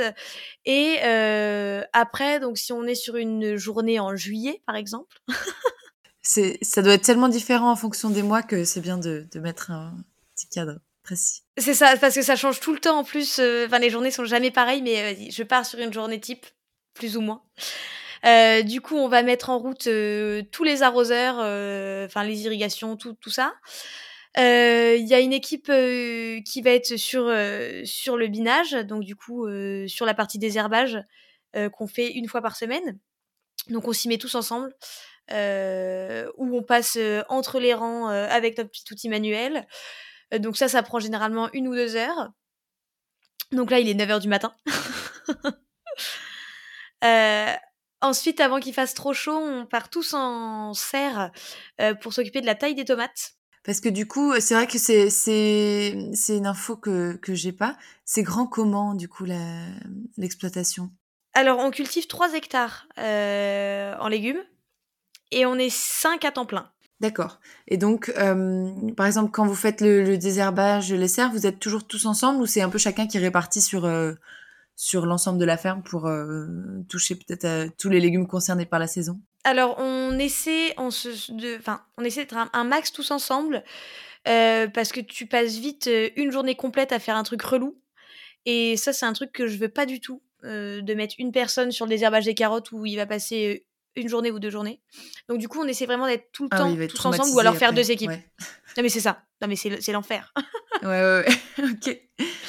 Donc du coup, euh, on est ou tous ensemble ou deux équipes, mais euh, on est très rarement euh, chacun dans son coin. C'est très très rare, vraiment, ça arrive, mais c'est très rare. du coup, donc on est on est en serre, taille des tomates, donc pareil tous ensemble encore une fois parce que c'est un truc ultra long. Quand t'as quasiment 2000 pieds de tomates à tailler toutes les semaines, voilà, c'est long. Combien de variétés de légumes vous produisez sur les 3 hectares? Alors en variété, euh, plus de 100 variétés. Euh, mais après en sorte de légumes, euh, je pense une, quarantaine, une cinquantaine au moins. Ah oui, parce que du coup, tu peux avoir. pardon, c'est moi qui ai un vocabulaire pas approprié. La variété, c'est que tu peux avoir plusieurs variétés de tomates et la sorte, c'est que tu as les tomates, les courgettes, les aubergines, etc. Voilà, c'est ça, exactement, voilà. Donc 40 légumes différents. Ouais, au, moins 40 légumes. c'est vrai qu'on fait, bah, comme on fait de la vente directe, on est un peu obligé, entre guillemets, de faire de tout. Euh, pour attirer les clients, c'est mieux que d'avoir que des carottes et des patates. Ou après, tu peux faire des super patates et euh, devenir le euh, patatiste de la région, tu vois. oui, non, mais c'est ça, voilà. tu, peux. ouais, après, bon, j'imagine que hum, tu dois désinguer un peu tes sols avec toujours la même culture. D'ailleurs, est-ce que vous, vous tournez. une année, vous allez cultiver un légume à tel endroit et l'année d'après, vous allez mettre un autre légume dessus ou est-ce que vous gardez toujours le même, schéma? Alors non, ça tourne beaucoup. Euh, après, on fait quasiment euh, au maximum euh, 4 cultures par planche de culture par saison. Donc tu vois, ça tourne beaucoup, ça va très vite. Il n'y a pas donc une planche une de parcelle, un légume. Tu vois. Une, une, planche, c'est une c'est 1 mètre 10 de large sur 30 mètres de long. Et, et tu vois, et là-dessus, on fait trois ou quatre euh, cultures sur l'année en fonction de, des cultures parce que tu vois par exemple un radis ça pousse en 20 jours donc euh, ça va très vite de, de, planter une salade derrière ou un autre euh, un autre truc donc donc du coup on tourne avec les légumes et les engrais verts donc et alors l'engrais vert c'est quelque chose qui permet de régénérer la terre? Que tu laisses un peu euh, en friche, en quelque sorte. C'est ça. Bah, en gros, tu laisses, euh, tu laisses pousser, donc euh, céréales ou non, et après tu broies et, tu retournes. Donc ça te fait un, bah, un engrais vert. Du coup, son nom, son nom va très bien. Désolée pour les petites questions d'interruption. Du coup, si on reprend la, la, journée, on en était. on en était aux tomates. À 9h du mat. C'est ça. Ouais. Voilà. Donc du coup, on fait notre, euh, taille de tomate euh, où on doit couper les gourmands, enrouler les têtes euh, parce que ça pousse super vite et on est obligé d'y aller toutes les semaines. donc voilà, depuis Léa est rentrée de livraison, donc elle va commencer la récolte des tomates parce qu'on va s'avancer pour le week-end. pour la vente de samedi et de dimanche. Donc du coup, il y a Léa qui commence à cueillir les tomates et ensuite il y a une ou deux personnes qui vont aller la rejoindre le temps qu'on termine. Après, il va être, euh, il va être, je pense, 11h, 11h30 du matin, euh, où on va partir en pépinière. Donc, c'est la serre où on fait les plants, euh, où on fait pousser les légumes avant qu'ils soient transplantés en pleine terre directement. et du coup, là, on va faire tous les semis de la semaine. donc, ça va être cébettes, des salades, des betteraves, voilà, un peu de tout. et après, il sera bah, déjà 13h, l'heure de manger. Ça, vous les faites avec des graines que vous avez achetées euh, euh, spécifiquement? Ou est-ce que c'est euh, vous qui faites vos propres semences pour les semis? Non, ça, on achète. On a un fournisseur où on prend toutes nos graines. et on achète aussi une partie des plants parce qu'on n'arrive pas à tout faire. Mais voilà, graines, on fait rien du tout. Et alors, j'imagine que ça doit être un sacré sujet de trouver son fournisseur là-dessus, non? Quand tu es en bio en plus. Ouais, euh, nous on a on en a trouvé un, euh, chez qui on on achète depuis le le début, euh, qui a beaucoup de variétés. Parce que comme je te disais tout à l'heure, on adore faire, des légumes de couleurs, des formes un peu particulières et en fait, c'est le fournisseur qui a le plus de trucs stylés, on va dire et et du coup, quand on touche chez lui depuis, bah, depuis qu'on a commencé. Et il est c'est une personne qui est dans le coin? Alors c'est, dans l'ouest de la France, mais il fournit, beaucoup de maraîchers. Ah, du coup, vous avez des, euh, des légumes bretons. c'est ça, voilà. Et du coup, il est donc vous quand vous allez déjeuner, il est 13h déjà. Donc vous avez euh, déjà enfin, environ 7 heures de travail dans les pâtes, comme euh, presque une journée. C'est ça. Alors en gros, ouais. Bah en gros, ouais, en été, enfin quand il fait chaud, donc pas forcément que en été, on commence à 6 heures et on termine à 13 heures. Et après, on a la pause repas d'une heure et la journée est terminée pour les salariés. Et après, quand il fait moins chaud, euh, donc comme en ce moment, clairement, c'est du 8h-16h avec une pause d'une heure, euh, une heure le midi. Quand tu dis en ce moment, c'est euh, en décembre? Voilà, c'est ça, c'est ça. Et tu vois, au mois de mars, quand on va reprendre la saison, ça sera à nouveau 8h-16h classique, quoi. Donc vous attendez que les journées s'allongent pour pouvoir faire le, le 6h-13h et qu'il fasse chaud peut-être aussi. C'est ça. Et voilà, s'il fait pas chaud, on continue 8h, 16h ou 7h, 15h à la limite. Mais euh, tu vois, c'est, euh, on parlait tout à l'heure des choses à mettre en place pour faciliter le, le, travail euh, pour les salariés. Bah ça, ça en fait partie de pas travailler jusqu'à 16h quand il fait 40 degrés, quoi. Enfin. Ah bah ouais, surtout que si t'es, je, je sais pas comment c'est exactement dans votre exploitation, mais j'imagine que les zones sont pas forcément ombragées de partout, voire Très peu Non, pas spécialement. Ouais. Pas spécialement, donc c'est vrai qu'en été, tu. T'as chaud, quoi. ah ouais. dans la serre, en plus, ça doit être l'enfer. Tu cuis. Ah, les serres, c'est horrible. Mais vraiment, c'est horrible. les salariés, eux, euh, ils, quand, euh, on va dire, quand tu les signes, tu les signes pour la saison et ils sont euh, OK là-dessus dès le départ. c'est quelque chose dont ils sont au courant. Ils savent que de tel mois à tel mois, ils vont bosser de telle heure à telle heure. Ou est-ce que c'est un truc qui ah bon bah hop, ça y est là, on voit qu'il commence à faire chaud, on s'adapte. demain il fait trop chaud, on fait un, un 6h 13h. Par contre après-demain il fait moins chaud, du coup on peut faire un 8h 16h, tu vois comment comment ça fonctionne à ce niveau-là? Bah quand on fait les entretiens, on les prévient que les horaires ils sont ultra variables et qu'en fonction des saisons, bah on commence plus tôt pour éviter la chaleur. Et généralement, à partir du moment où, de toute façon, eux le sentent aussi quand il fait chaud, ils sont généralement pas bien l'après-midi. à partir de ce moment-là où on se dit, bah ok, on commence plus tôt. Et généralement, quand on commence à, à 6 heures, euh, en fait, pendant plusieurs mois, enfin, toute la saison d'été, on commence à 6 heures. Et en fait, ça arrange tout le monde parce que c'est trop, trop cool d'avoir tous tes après-midi. Euh, tu fais ta journée de taf à 14 heures, euh, c'est, en vrai, c'est génial. Hein. Ouais, ah bah ouais, je veux bien le croire. Du coup, tu fais quoi, toi, l'après-midi? Alors, sieste obligatoire. Et, euh, et après, généralement, du bureau. Et euh, à partir de 18-19 heures, irrigation jusqu'à 21h, 22 heures au moins. Irrigation, c'est. Vous avez installé un système qui est autonome, c'est juste un robinet à ouvrir ou est-ce que c'est toi qui y vas à la mano?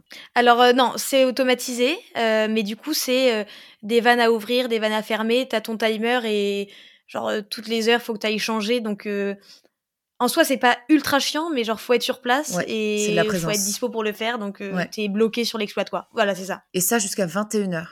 Bah ouais, et même des fois bien plus tard. En fait, euh, on arrive à pousser jusqu'à minuit, mais le problème, c'est que tu te couches pas. Donc, euh, à chaque fois ça tourne en mode toi tu vas éteindre en dernier et tout, mais bon c'est quand même ultra relou. Ah, j'imagine. Tu peux pas arroser la journée parce que ça crame les légumes? C'est ça parce qu'il fait trop chaud donc en fait l'eau elle s'évapore au moment où t'arroses donc ça sert à rien du tout. Oui et puis du coup j'imagine qu'en été parfois euh, arroser à 18h ça fait pas de sens non plus tellement il y a de la luminosité qui fait encore très très chaud. C'est ça, mais mais des fois tu dis les premiers les premières irrigations t'es obligé de les commencer assez tôt euh, parce qu'en fait, tu as tellement arrosé que si tu attends 21 heures pour commencer, euh, tu peux pas arroser toutes les parcelles en même temps parce qu'il n'y a pas assez de pression.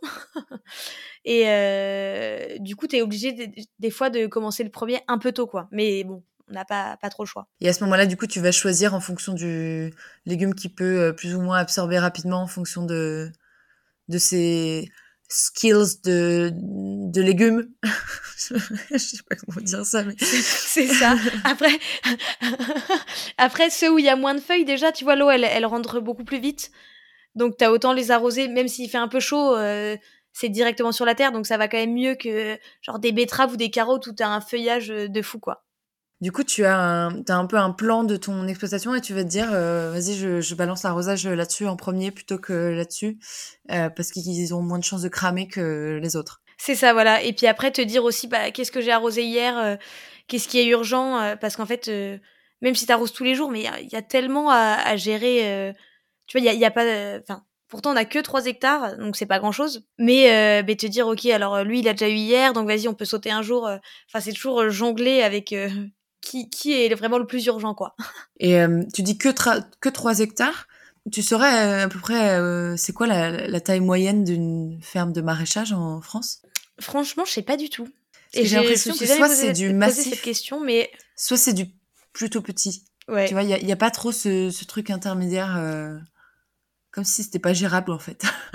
Ouais, non, mais franchement, franchement, méga intéressant comme question. Je pense qu'il faudrait regarder pour, euh, pour savoir un peu la taille euh, moyenne. Mais je pense que c'est beaucoup plus que 3 hectares. Ouais, et puis du coup, ça doit être un peu, euh, un peu erroné vu que tu as des giga méga fermes immenses et des toutes petites. Ça vient de donner une moyenne, mais du coup, de, de, de fermes qui n'existent pas en termes de taille. C'est au milieu, mais. C'est ça, exactement. Non, mais c'est ça.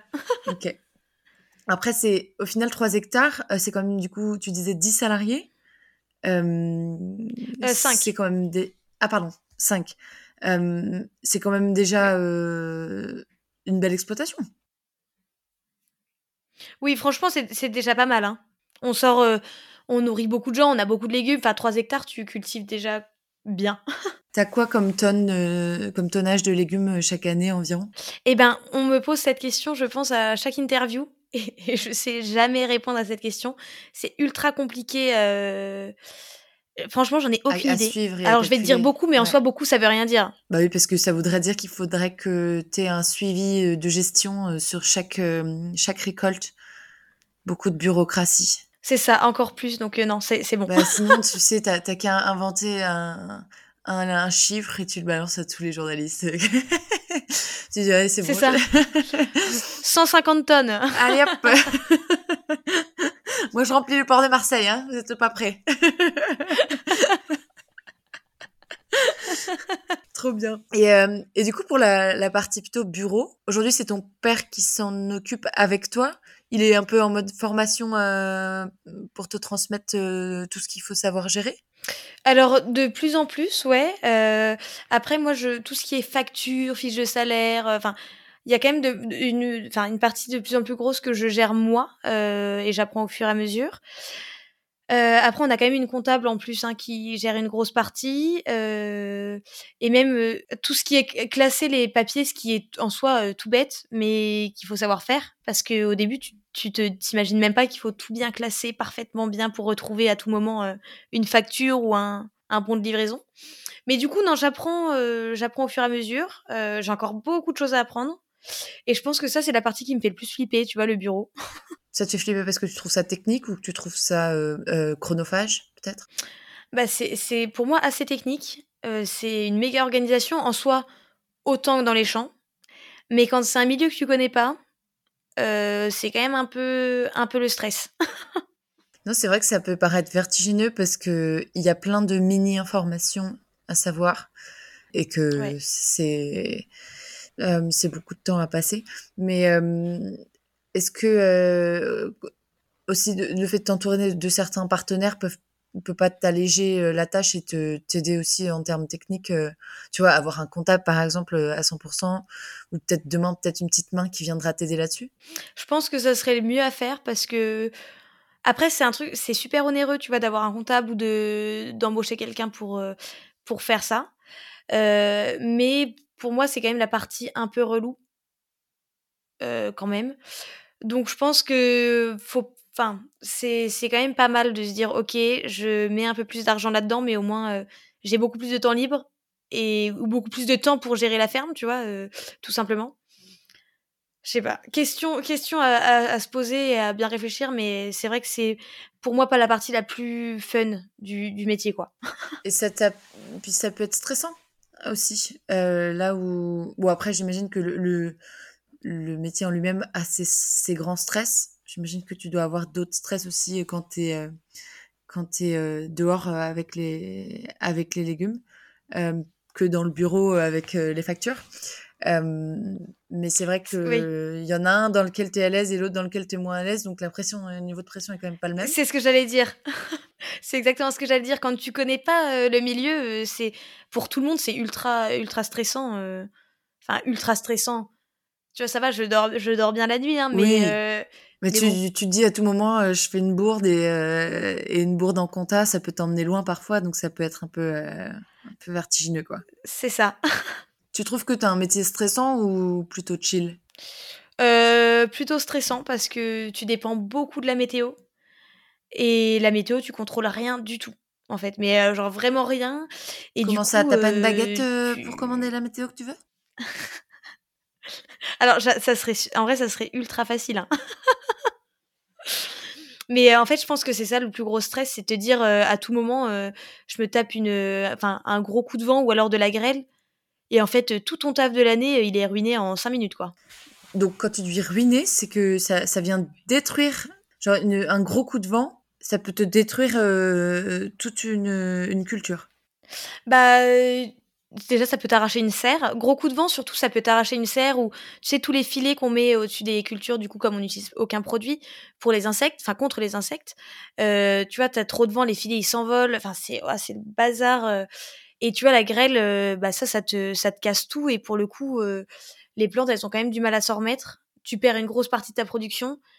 Ça ça t'apporte plein de maladies parce que les pieds ils sont cassés. Enfin je pense que ça, c'est le plus gros stress d'un maraîcher euh, ou d'un agriculteur, hein, parce que quand tu fais des céréales, c'est pareil. Hein. Euh, les aléas climatiques, c'est quand même euh, pas très rassurant. Enfin, surtout maintenant, tu vois, tu vois les folies qui se passent en, été, t'es pas très serein, quoi. du coup, tu es toujours plugué sur ta, ta, ton application météo à surveiller le temps? Ah ouais, t'inquiète pas que de mars à décembre, la météo, je, te, je la connais par cœur, il y a aucun problème. Et est-ce que euh, si tu sais par exemple qu'il va grêler, tu peux faire un truc pour euh, éviter le, peut-être pas éviter, mais au moins réduire les dommages le plus possible? Alors franchement, euh, en soi oui. Enfin, tu vois, cette année, on a eu des annonces de grêle plusieurs fois. nous, on a juste espéré ne rien avoir. Bon, c'est un peu, ça c'est un peu bon il faut, bien, bien espérer. Mais on a un collègue qui, lui, a tiré des bâches euh, et qui a mis des voiles partout en se disant vas-y, euh, ça va protéger. Euh, au final, déjà, il n'y a pas eu de grêle. Donc, du coup, ça lui a pris plein de temps pour rien. Et en vrai, la grêle, même si tu mets des filets ou des trucs, ça te troue tout, c'est un truc de ouf. Enfin, on l'a eu plusieurs fois, on a eu la grêle, mais ça te défonce, genre, c'est abusé. Du coup, je pense qu'en vrai, la grêle, il n'y a pas grand-chose à faire. Plus le vent. Le vent, tu peux prévoir parce que tu dis je ferme les portes, je range tout ce qu'il y a dans la ferme pour qu'il n'y ait rien qui s'arrache. Donc ça, tu vois, tu peux prévoir. La grêle, pas trop. Tu, tu pries. oui, donc c'est un stress particulier parce que du coup, c'est quelque chose sur lequel tu n'as pas trop de, de main, quoi. C'est tu peux juste prier, quoi, comme tu dis. Ok. C'est ça, tu contrôles pas grand chose. Ouais. Et, et après, du coup, bon, on en a pas mal parlé au, début sur la partie euh, potes, euh, temps libre, euh, vacances même. Mais sur ta partie hum, disponibilité pour ta vie personnelle, est-ce que tu, au final, dans une journée, est-ce que tu arrives quand même à avoir un peu de moment pour, pour la famille ou peut-être même la, pour un conjoint si si conjoint y a, tu vois. c'est quelque chose de faisable ou c'est galère? Non, franchement, franchement, ça, ça, se fait bien. Et mais du coup, tu vois, c'est une vie à 100 à l'heure dans la vie pro, mais aussi du coup dans la vie perso, parce qu'en fait, c'est, je vais pas dire c'est tout vite vite, mais quand même. donc que ce soit pour mon pour mon copain ou pour ma famille, genre c'est toujours genre trouver des petits créneaux encore plus en, été quand c'est le rush. mais c'est quand même des, des, des, moments hyper importants. comme je te disais tout à l'heure, pour les potes ou pour les sorties où il faut se forcer, entre guillemets, à vraiment tenir un rythme où tu dis, OK, il faut vraiment que toutes les semaines je fasse des trucs autres que mon travail. Parce que, parce que si tu fais que travailler, tu tiens pas longtemps. Enfin, tu pètes un plomb, je pense. ouais, ouais. Il faut aller chercher ses sources d'énergie à côté. c'est obligatoire, c'est clair. C'est ça. Euh, j'ai longtemps euh, réfléchi au, nom euh, que j'allais me donner pour le, jeu qui va suivre. parce que si tu veux, dans ma, dans ma tête, j'avais des trucs pas, pas du tout sexy, genre Insta vs Reality ou des trucs hyper boomer, genre l'imaginaire vs la, le réel. tu sais, ça faisait un peu trop métaverse ou univers fantastique bizarre. Ouais. Et récemment, il y a quelqu'un qui m'a dit une phrase qui incluait le mot dark side, genre on a tous un dark side et je me suis dit ah ouais c'est pas mal, c'est ça en fait, ça définit grave euh, là où je veux en venir avec ce jeu. Parce que l'idée c'est euh, quand tu penses à un métier, tu t'imagines principalement pourquoi il nous plairait. Euh, donc évidemment, t'as que les mhm. aspects cool du truc, genre bah du coup bosser dans la nature, à la fraîche, sous le soleil, mais il fait pas trop chaud non plus. Euh, sentir les bonnes odeurs. tu vois, tu vas pas te dire je me casse le dos en deux, euh, je pue parce que il fait 150 degrés. Enfin, tu vois, tu vas pas, tu vas pas du tout voir les choses de cette manière-là, tu vois. on idéalise en fait ce qu'on fait. Et du coup, je me, avec le jeu, du coup, le Dark Side, l'idée c'est de voir si je peux, sans connaître un métier, deviner si telle ou telle tâche, euh, activité fait plutôt partie de celles qui te plaisent ou de celles qui te plaisent pas. Euh, histoire de voir si je suis aussi en capacité d'imaginer euh, les dark sides d'un métier, tu vois. du coup, pour ça, je te propose de me lister des, des tâches, des missions que tu fais dans la journée. Et moi, j'essaye de deviner si t'aimes les faire ou si ça te prend clairement le chou. Après, tu m'as donné quelques indices. Donc ça va être peut-être un peu plus facile. Mais euh, du coup, peut-être essaye d'éviter les choses euh, que je peux deviner, genre euh, euh, trier les papiers. du coup, j'ai C'est ce que j'allais dire, j'ai trop parlé avant. ok, alors écoute, là comme ça, le désherbage tout simplement, en général, donc qu'on fait toutes les semaines. J'imagine que c'est quand même une partie assez euh, fondamentale dans ton job. Euh, comme tu dis, c'est toutes les semaines. Du coup, euh, t'as plutôt intérêt à aimer ça euh, si tu aimes le maraîchage, dans le sens où si t'aimes pas ça, ça va rendre ton quotidien quand même pas fun. Par contre, même si t'aimes ça, ça doit, ça doit être. Enfin, j'imagine que ça fait partie des tâches où t'as le, t'as des positions un peu pourries, comme tu disais, et qui doit pas non plus être des plus agréables, non? Alors, du coup, effectivement, euh, c'est la partie la plus importante, euh, quasiment du métier. Euh, donc moi, c'est un truc que je trouve ultra satisfaisant parce que quand tu passes, quand tu désherbes, c'est hyper clean après et tu sais que ton légume, il est trop content. après, c'est sûr que des fois, tu as des positions pas très cool. moi, c'est une partie que j'aime beaucoup et franchement, si tu t'avais fait le podcast là avec certains de mes salariés, ils t'auraient dit franchement, le désherbage, c'est horrible.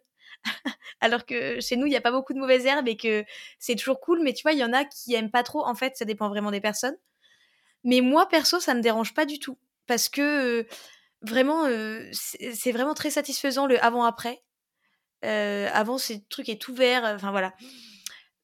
Et tu sais que c'est très important, comme tu le disais au début. Donc, franchement, moi, c'est pas la tâche qui me, qui me dérange. Ouais, puis tu sais que tu vas à la, rescousse de tes légumes aussi, donc tu vois, t'as as ce côté un peu aussi, j'arrive Et tu désingues. C'est exactement ça. Et puis du coup, euh, c'est un truc que vous faites tous ensemble à chaque fois, le désherbage? C'est ça, ouais, tous ensemble. très important. T'as ce côté peut-être aussi, ouais. T'as peut-être ce côté euh, le faire en équipe euh, qui peut être enfin, rendre la tâche un peu plus fun euh, que de le faire. Bah c'est ça. En équipe, on a enfin tout seul c'est horrible. On est en équipe avec l'enceinte et on, a du son en vrai. Enfin c'est cool. après en deuxième, la récolte des courgettes. Oh, tu dis les courgettes comme s'il y avait un truc spécifique avec les courgettes, genre. Il y a 40 légumes sur ton exploitation. Si tu me cites les courgettes, ça veut dire que les courgettes sont un truc soit qui est exceptionnel, euh, soit qui est terrible. Euh, est-ce que c'est pas des plantes qui ont des, des pics? Ça pique les courgettes, non? Un petit peu. Ok. Ouais, carrément. C'est peut-être ça, du coup. du coup, c'est horrible, non? Ouais, c'est horrible. C'est le truc. Euh, que tu fais tous les matins en plus, parce que ça pousse super vite. en fait, ça t'arrache les bras et les, les jambes. C'est mais horrible, vraiment, c'est la, pire chose au monde, je pense. Oh. Et vous avez pas des, des, gants ou des trucs spéciaux pour aller cueillir les, les courgettes? Alors si, du coup, on se met en pantalon et en manche longue. Euh, mais en été, euh, tu vois, il fait chaud, donc on s'arrange pour le faire le matin, mais c'est quand même le truc relou. Enfin, voilà. vous les cueillez quand elles sont à une certaine taille? Les courgettes ou est-ce que vous pouvez les laisser euh, Enfin, c'est un peu vous qui choisissez à ce niveau-là? Oui, on fait hyper attention. En gros, euh, on essaie de prendre le calibre 14-21, donc c'est entre 14 et 21 cm. Donc tu vois, c'est des courgettes qui sont pas très grosses. Euh, parce que sinon les grosses courgettes t'as que des pépins enfin c'est pas c'est pas très bon donc voilà la, règle c'est 20 cm maximum ça veut dire que t'as des calibres par légume sur lesquels tu peux te positionner? C'est ça. Alors, bah, nous, euh, comme on vend au restaurant ou en direct, on n'a pas ces problèmes-là. Mais quand tu vends à des grossistes euh, ou à des, des, supermarchés directement, tu as des calibres à respecter. Enfin, c'est beaucoup plus carré que quand tu fais de la vente directe au marché où tu peux vendre une courgette euh, de 60 cm. En soi, personne ne te dira rien. Je pense qu'on te l'achètera pas. Mais c'est pas grave. Ouais. Du coup, ça veut dire que en fonction du calibre sur lequel euh, tu vends tes légumes, euh, tu peux vendre plus ou moins de légumes. Enfin, c'est pas, en fait, c'est presque un peu un pari de se positionner là-dessus parce que si tes légumes n'arrivent jamais euh, jusqu'à ce calibre, tu peux perdre toutes tes ventes. C'est ça. Bah après, bah tu vois par exemple les courgettes, c'est le légume ultra facile qui pousse tout seul Enfin, généralement, elles sont plus, enfin, très grosses. Donc, tu vois, faut genre vraiment juste les couper à temps et te dire, OK, tous les matins, euh, je vais les cueillir parce que c'est super important. Euh, et après, en fait, t'as un peu des tailles standards, on va dire, où, tu vois, les carottes, euh, tu vas pas les récolter énormes. Mais en même temps, si c'est une toute petite racine, les gens, ils vont dire, mais il y a rien à manger sur ton truc. Donc, tu vois, c'est un peu aussi un truc de logique où tu dis, vas-y, la taille, elle est quand même un peu classique et c'est bon, ton légume, il est prêt, quoi. Elles font des fleurs, tes courgettes? Ouais, ouais, ouais, ouais. Et du coup, tu vas vendre les fleurs euh, aussi, séparément? Alors, euh, les fleurs, elles arrivent avant les courgettes. Donc, du coup, euh, on vend un peu de fleurs de temps en temps quand on a beaucoup de courgettes. Mais, enfin, au restaurateur uniquement. mais tu vois, c'est un truc qu'il faut cueillir le jour de la livraison et qui, c'est ultra compliqué à garder frais et par rapport à un légume, tu vois. Donc ça, on n'est pas, on n'est pas, c'est pas ultra développé, on va dire. Non, mais c'est après ça se voit, c'est rare. Euh, déjà de pouvoir acheter des, fleurs de courgettes, euh, souvent c'est comme tu dis, euh, tu t'es tombé sur sur un maraîcher au marché qui avait décidé de, de les mettre ce, ce matin-là. mais sinon c'est dans des restaurants et encore dans les restaurants c'est jamais dans des cartes. tu vois récurrentes c'est toujours des, des cartes exceptionnelles et tout ça mais ça crée un moi, je, je sais que c'est un truc que j'adore ça. Euh, et, euh, et à chaque fois, euh, quand il y en a, c'est toujours la surprise parce que tu peux jamais le, tu peux jamais le prévoir quand tu vas manger un petit beignet de fleurs de courgettes. Ah non, pas du tout. Oui, bah c'est le truc hyper galère à avoir, donc c'est pour ça, je pense qu'on ne le trouve jamais sur les cartes. Ok. Est-ce que tu as une autre mission en tête à me faire deviner? Euh, alors écoute, euh, les, faire les marchés, tout simplement. Ça doit être trop sympa de rencontrer ses clients et de recevoir euh, la reconnaissance de ses clients. Genre, ça doit donner une patate d'enfer. Je pense que c'est un peu la finalité de, de ton métier. Euh, mais le rythme d'un marché, euh, j'ai mon petit frère qui travaille sur les qui, qui, a travaillé sur les marchés, et c'est c'est quelque chose de particulièrement éreintant. donc bon, je pense que tu dois quand même avoir un, un, un dark side sur l'aspect fatigue que ça génère. Et puis aussi parce qu'il faut être ouais faut être au taquet quoi il faut être super enjoué faut être euh, presque dans un spectacle quoi au marché quand tu les entends hurler ah mon vélo il est pas mon vélo enfin tu faut être au taquet sur le truc et ça te bouffe de l'énergie ça tu non, vois mais c'est vrai c'est vrai que t'as la partie marché été euh, très sympa où euh, il fait beau, t'es en short t-shirt, t'as plein de légumes, il y a du monde, c'est trop cool.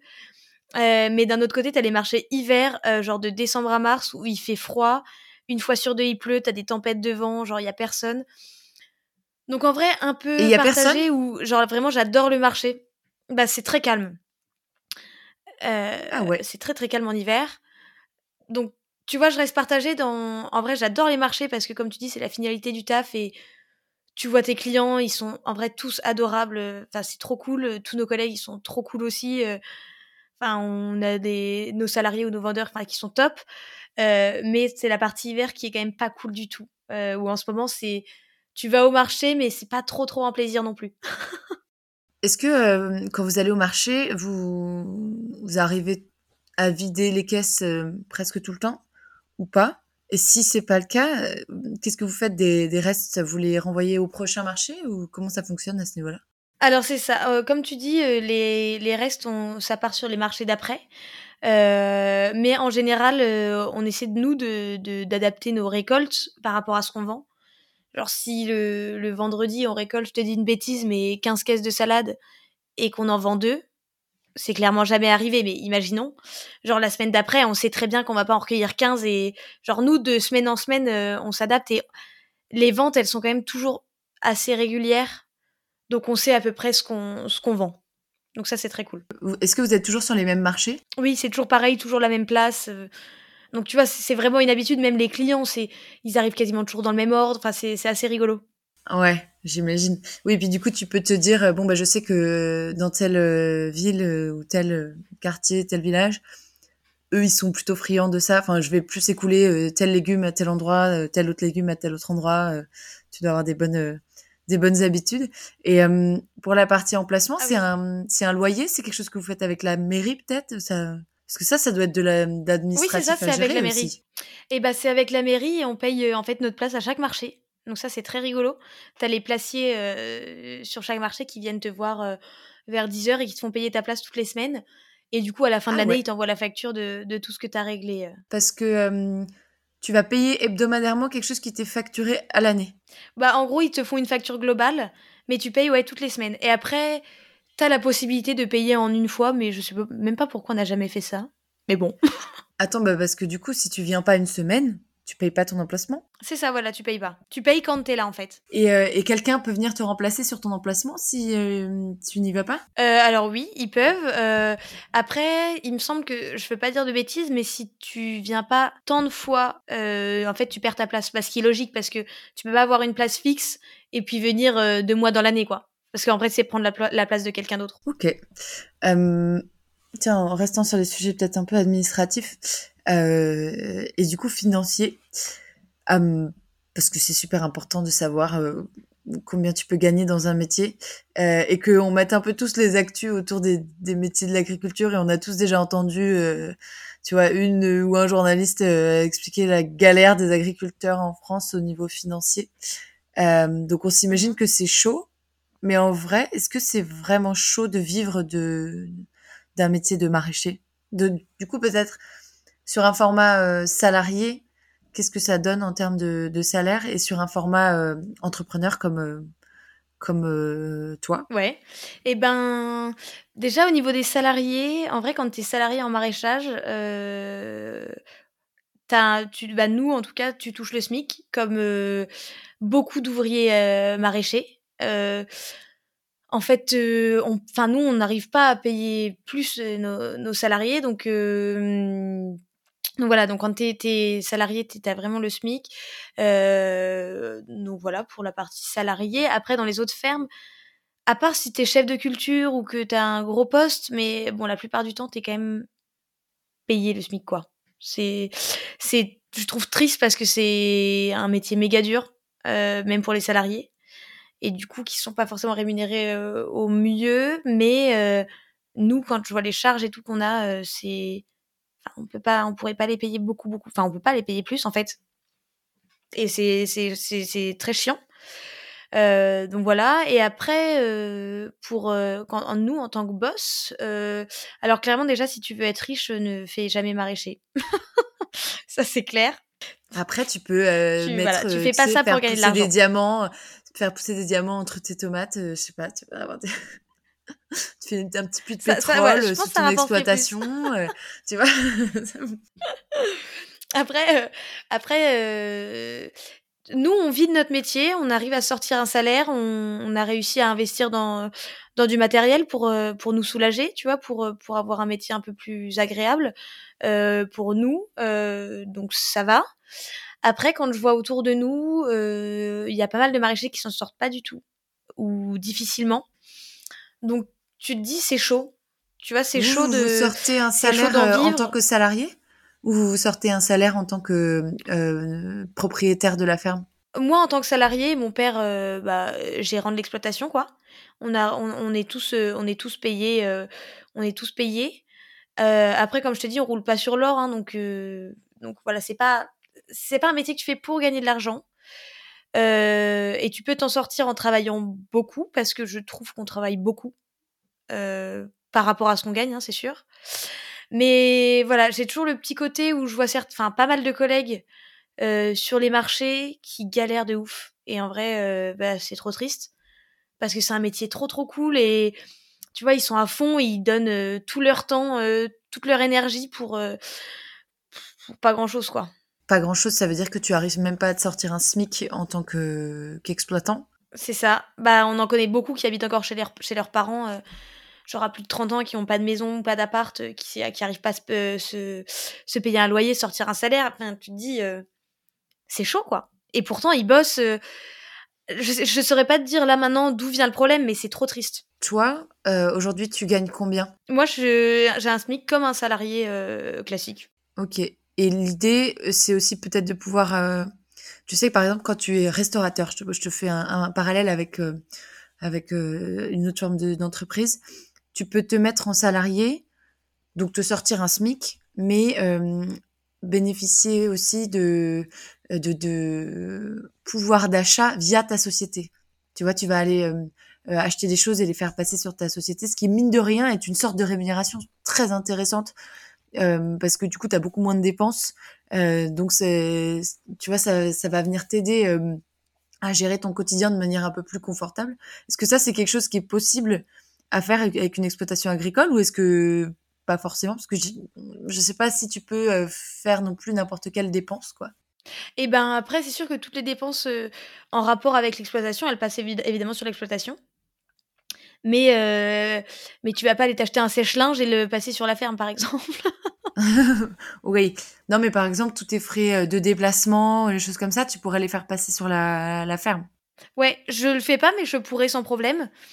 Mais euh, tu vois si tu rachètes des bottes de travail, enfin je, te dis une connerie là comme ça mais tu rachètes une veste de travail ou des bottes ou, ou ouais, j'ai pas d'autre idée mais tu peux le faire passer sur l'exploitation Vu que c'est pour l'exploitation, il n'y a aucun problème. Et vous, les, vous fournissez vos salariés en équipement aussi? Non, pas en équipement, non. En repas. ah non, mais du coup, il vous, il y a le, le lunch qui est euh, le qui fait partie du salaire. C'est ça. C'est euh, quand même un avantage euh, dans la rémunération qui est. Et après, est-ce que tu as des aides de la région peut-être pour sur l'exploitation pour investir ou, ou même parfois des, des subventions, des, ouais, des aides particulières? Alors, tu as des des subventions pour, pour pas mal de trucs. après, c'est toujours beaucoup de dossiers de de papiers à faire. donc en gros, quand tu as besoin de subventions, faut pas être trop pressé. Euh, tu vois, on a, on a fait une demande de subvention pour une plantation de haies qui va être faite euh, là, euh, au mois de janvier. Euh, mais ça fait un an et demi qu'on a fait cette demande. Donc, tu vois, t'attends un an et demi avant de planter tes arbres. euh, et en plus, en cours de route, il y a eu l'inflation, tout a augmenté. Donc, euh, on a... Enfin, on n'a plus la subvention à hauteur du... Enfin, tu vois, c'est un peu le bazar. Donc, t'as des subventions pour pas mal de choses. Oui, parce que évidemment, la, la subvention ne s'est pas alignée avec euh, l'inflation. Bah non, non, pas du tout. Donc, tu vois, c'est un peu le problème. T'as des subventions pour plein de trucs. Après, faut accepter de faire des papiers et accepter que... Enfin, être patient. Euh, c'est ça Ouais, le truc. et que ça va pas au rythme que toi t'aimerais que ça aille, quoi. C'est ça. En soi, tu te dis, vas-y, c'est un papier, on n'en parle plus, mais non, pas du tout. C'est euh, c'est des mois et des mois à chaque fois. euh. Donc ça, c'est un peu embêtant.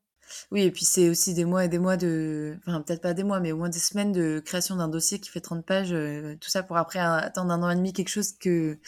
qui va dans tous les cas ne pas couvrir le budget des dépenses du projet à cause de l'évolution de l'inflation. Ok. Mais bon, ça reste quand même une aide euh, qui peut être sollicitée pour faciliter le... Par contre, c'est toujours sur le financement d'un investissement. Euh, souvent, oui. Oui, oui, oui.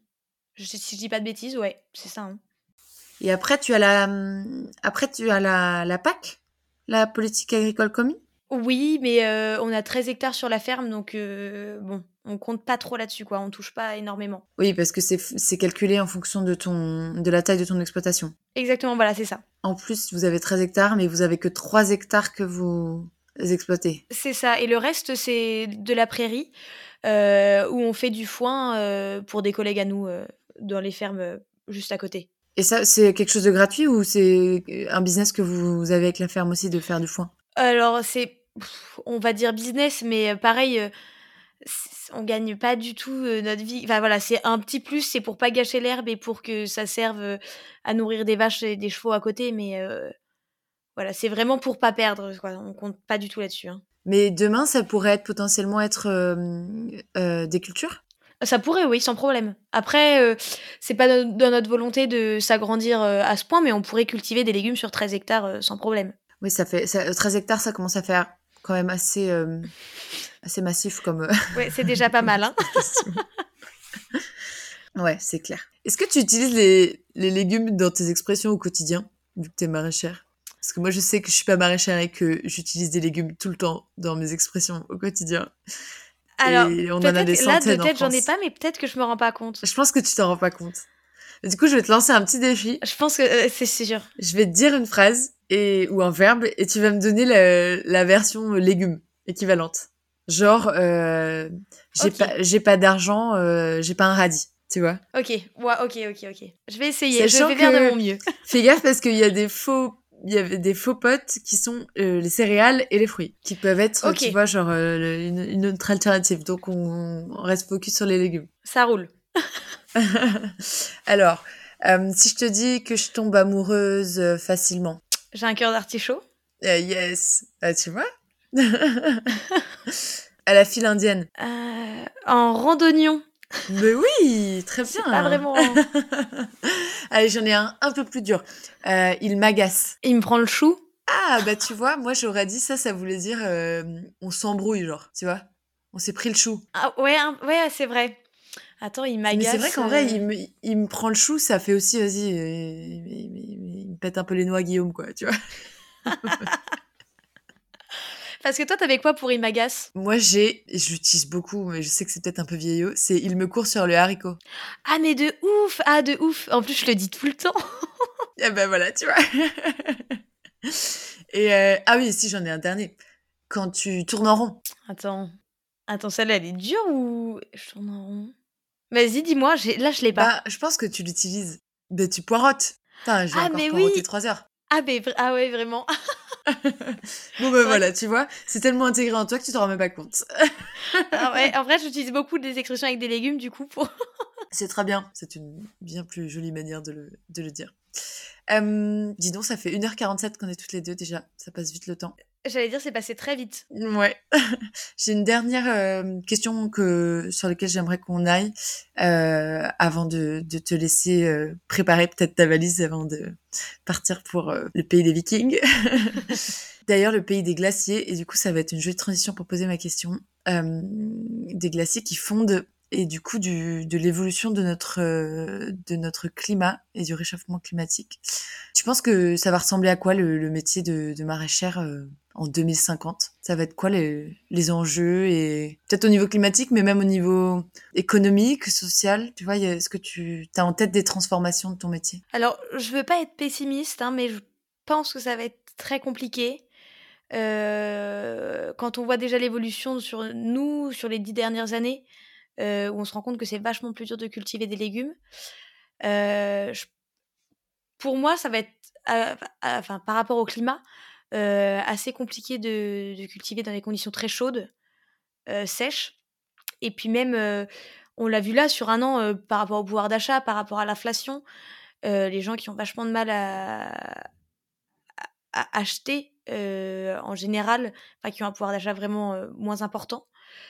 Du coup, voilà, je pense qu'on va pas dans une super direction. Après, faut pas, faut pas lâcher parce qu'il y a besoin des, gens comme nous, euh, d'agriculteurs en général. Hein. Donc, faut pas se dire on arrête tout parce que ça va être compliqué. Mais je pense qu'on va, de, on va un peu dans un, dans un monde compliqué. Et toi, ça t'aide, euh, ça t'aide. C'est pas forcément le mot du coup. Euh, ça te dérange pas dans ta projection de vie de te dire que c'est un métier qui va potentiellement être de plus en plus dur? Eh ben, écoute, c'est un peu un challenge parce que euh, en même temps, nous, faut nous nourrir, même nous perso. Donc c'est un peu le truc où tu te dis, bah écoute, euh, si ça va plus, alors en attendant, nous, on sait faire pousser des légumes. Euh, peut-être qu'on arrivera à en produire beaucoup moins et qu'on aura plein de ratés et que on ne vendra plus de légumes, mais au moins on arrivera à nous nourrir nous perso. Donc je pense que c'est à la fois un challenge et à la fois ultra rassurant de se dire que, enfin, c'est un peu de l'or hein, de savoir faire savoir cultiver en général. Non, c'est vrai, au moins tu, tu c'est presque un, une sorte de, de capacité de survie, euh, en quelque sorte, euh, et de, d'auto, ouais, de, de capacité à être autosuffisant. Euh, c'est, c'est rassurant. Je suis complètement d'accord avec toi. Ouais. Mais du coup, c'est rassurant sur l'aspect alimentaire, pas sur l'aspect euh, euh, financier, quoi. Oui, non. Qui peut Mais après, tu dis... une grosse insécurité quand même. Voilà, mais tu te dis que à partir du moment où tu arrives à te nourrir, si jamais ça va plus du tout dans le monde, c'est quand même la base, l'alimentation. Donc, voilà, moi c'est ce qui, je pense que c'est ce qui me rassure le plus. Avec boire, avec boire et se loger, ouais, c'est clair. C'est ça, voilà, évidemment. Est-ce que tu penses que vous allez adapter le métier avec la l'évolution de la météo? Vous allez adapter euh, oui, les de modes de culture euh, en fonction de, des nouveaux aléas? Euh, Oui, bien sûr, bah, que ce soit une adaptation au niveau des variétés qu'on cultive, qui est fait déjà de la part des, des semenciers, hein, qui eux s'adaptent. Mais du coup, nous, on n'a pas le choix. Et puis, tu vois, la mise en place de serres, là, on plante, on plante 600 arbres le mois prochain.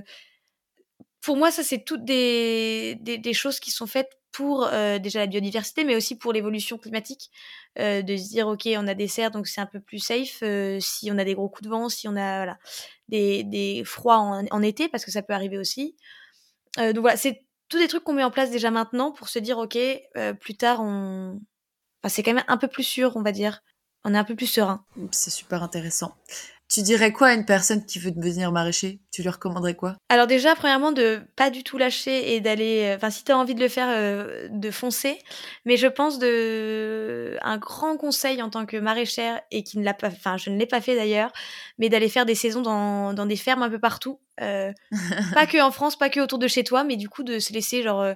Deux trois saisons où tu vas bosser dans des fermes pour découvrir plein de trucs et rencontrer plein de gens et ça c'est un truc où tu vas apprendre beaucoup de choses et tu seras beaucoup plus serein en, euh, te lançant et tu auras des contacts en plus.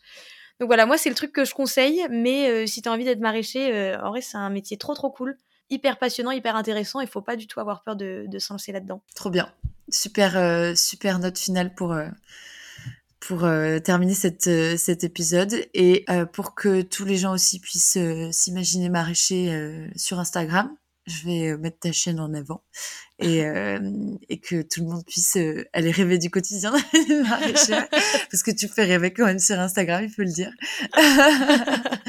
Ça donne euh, ça donne envie. Ah bah trop cool. Et c'est bien je trouve que c'est faut donner envie. Euh, c'est ça aussi qui te fait te lancer dans un métier c'est qu'il y a des quand même assez de côté sexy qui pèsent assez lourd sur la balance pour te lancer tu vois. C'est un bon un, un bon essence au début même s'il faut avoir euh, après euh, d'autres raisons qui te font durer dans le temps, euh, je trouve que le, rendre aussi le, le métier visible euh, et puis euh, attractif comme tu le fais, euh, c'est trop bien. et je pense qu'il y a beaucoup de maraîchers qui te, si s'ils ne te connaissent pas, te disent merci sans le savoir. Bah, j'espère. En tout cas, c'est le but aussi. Hein.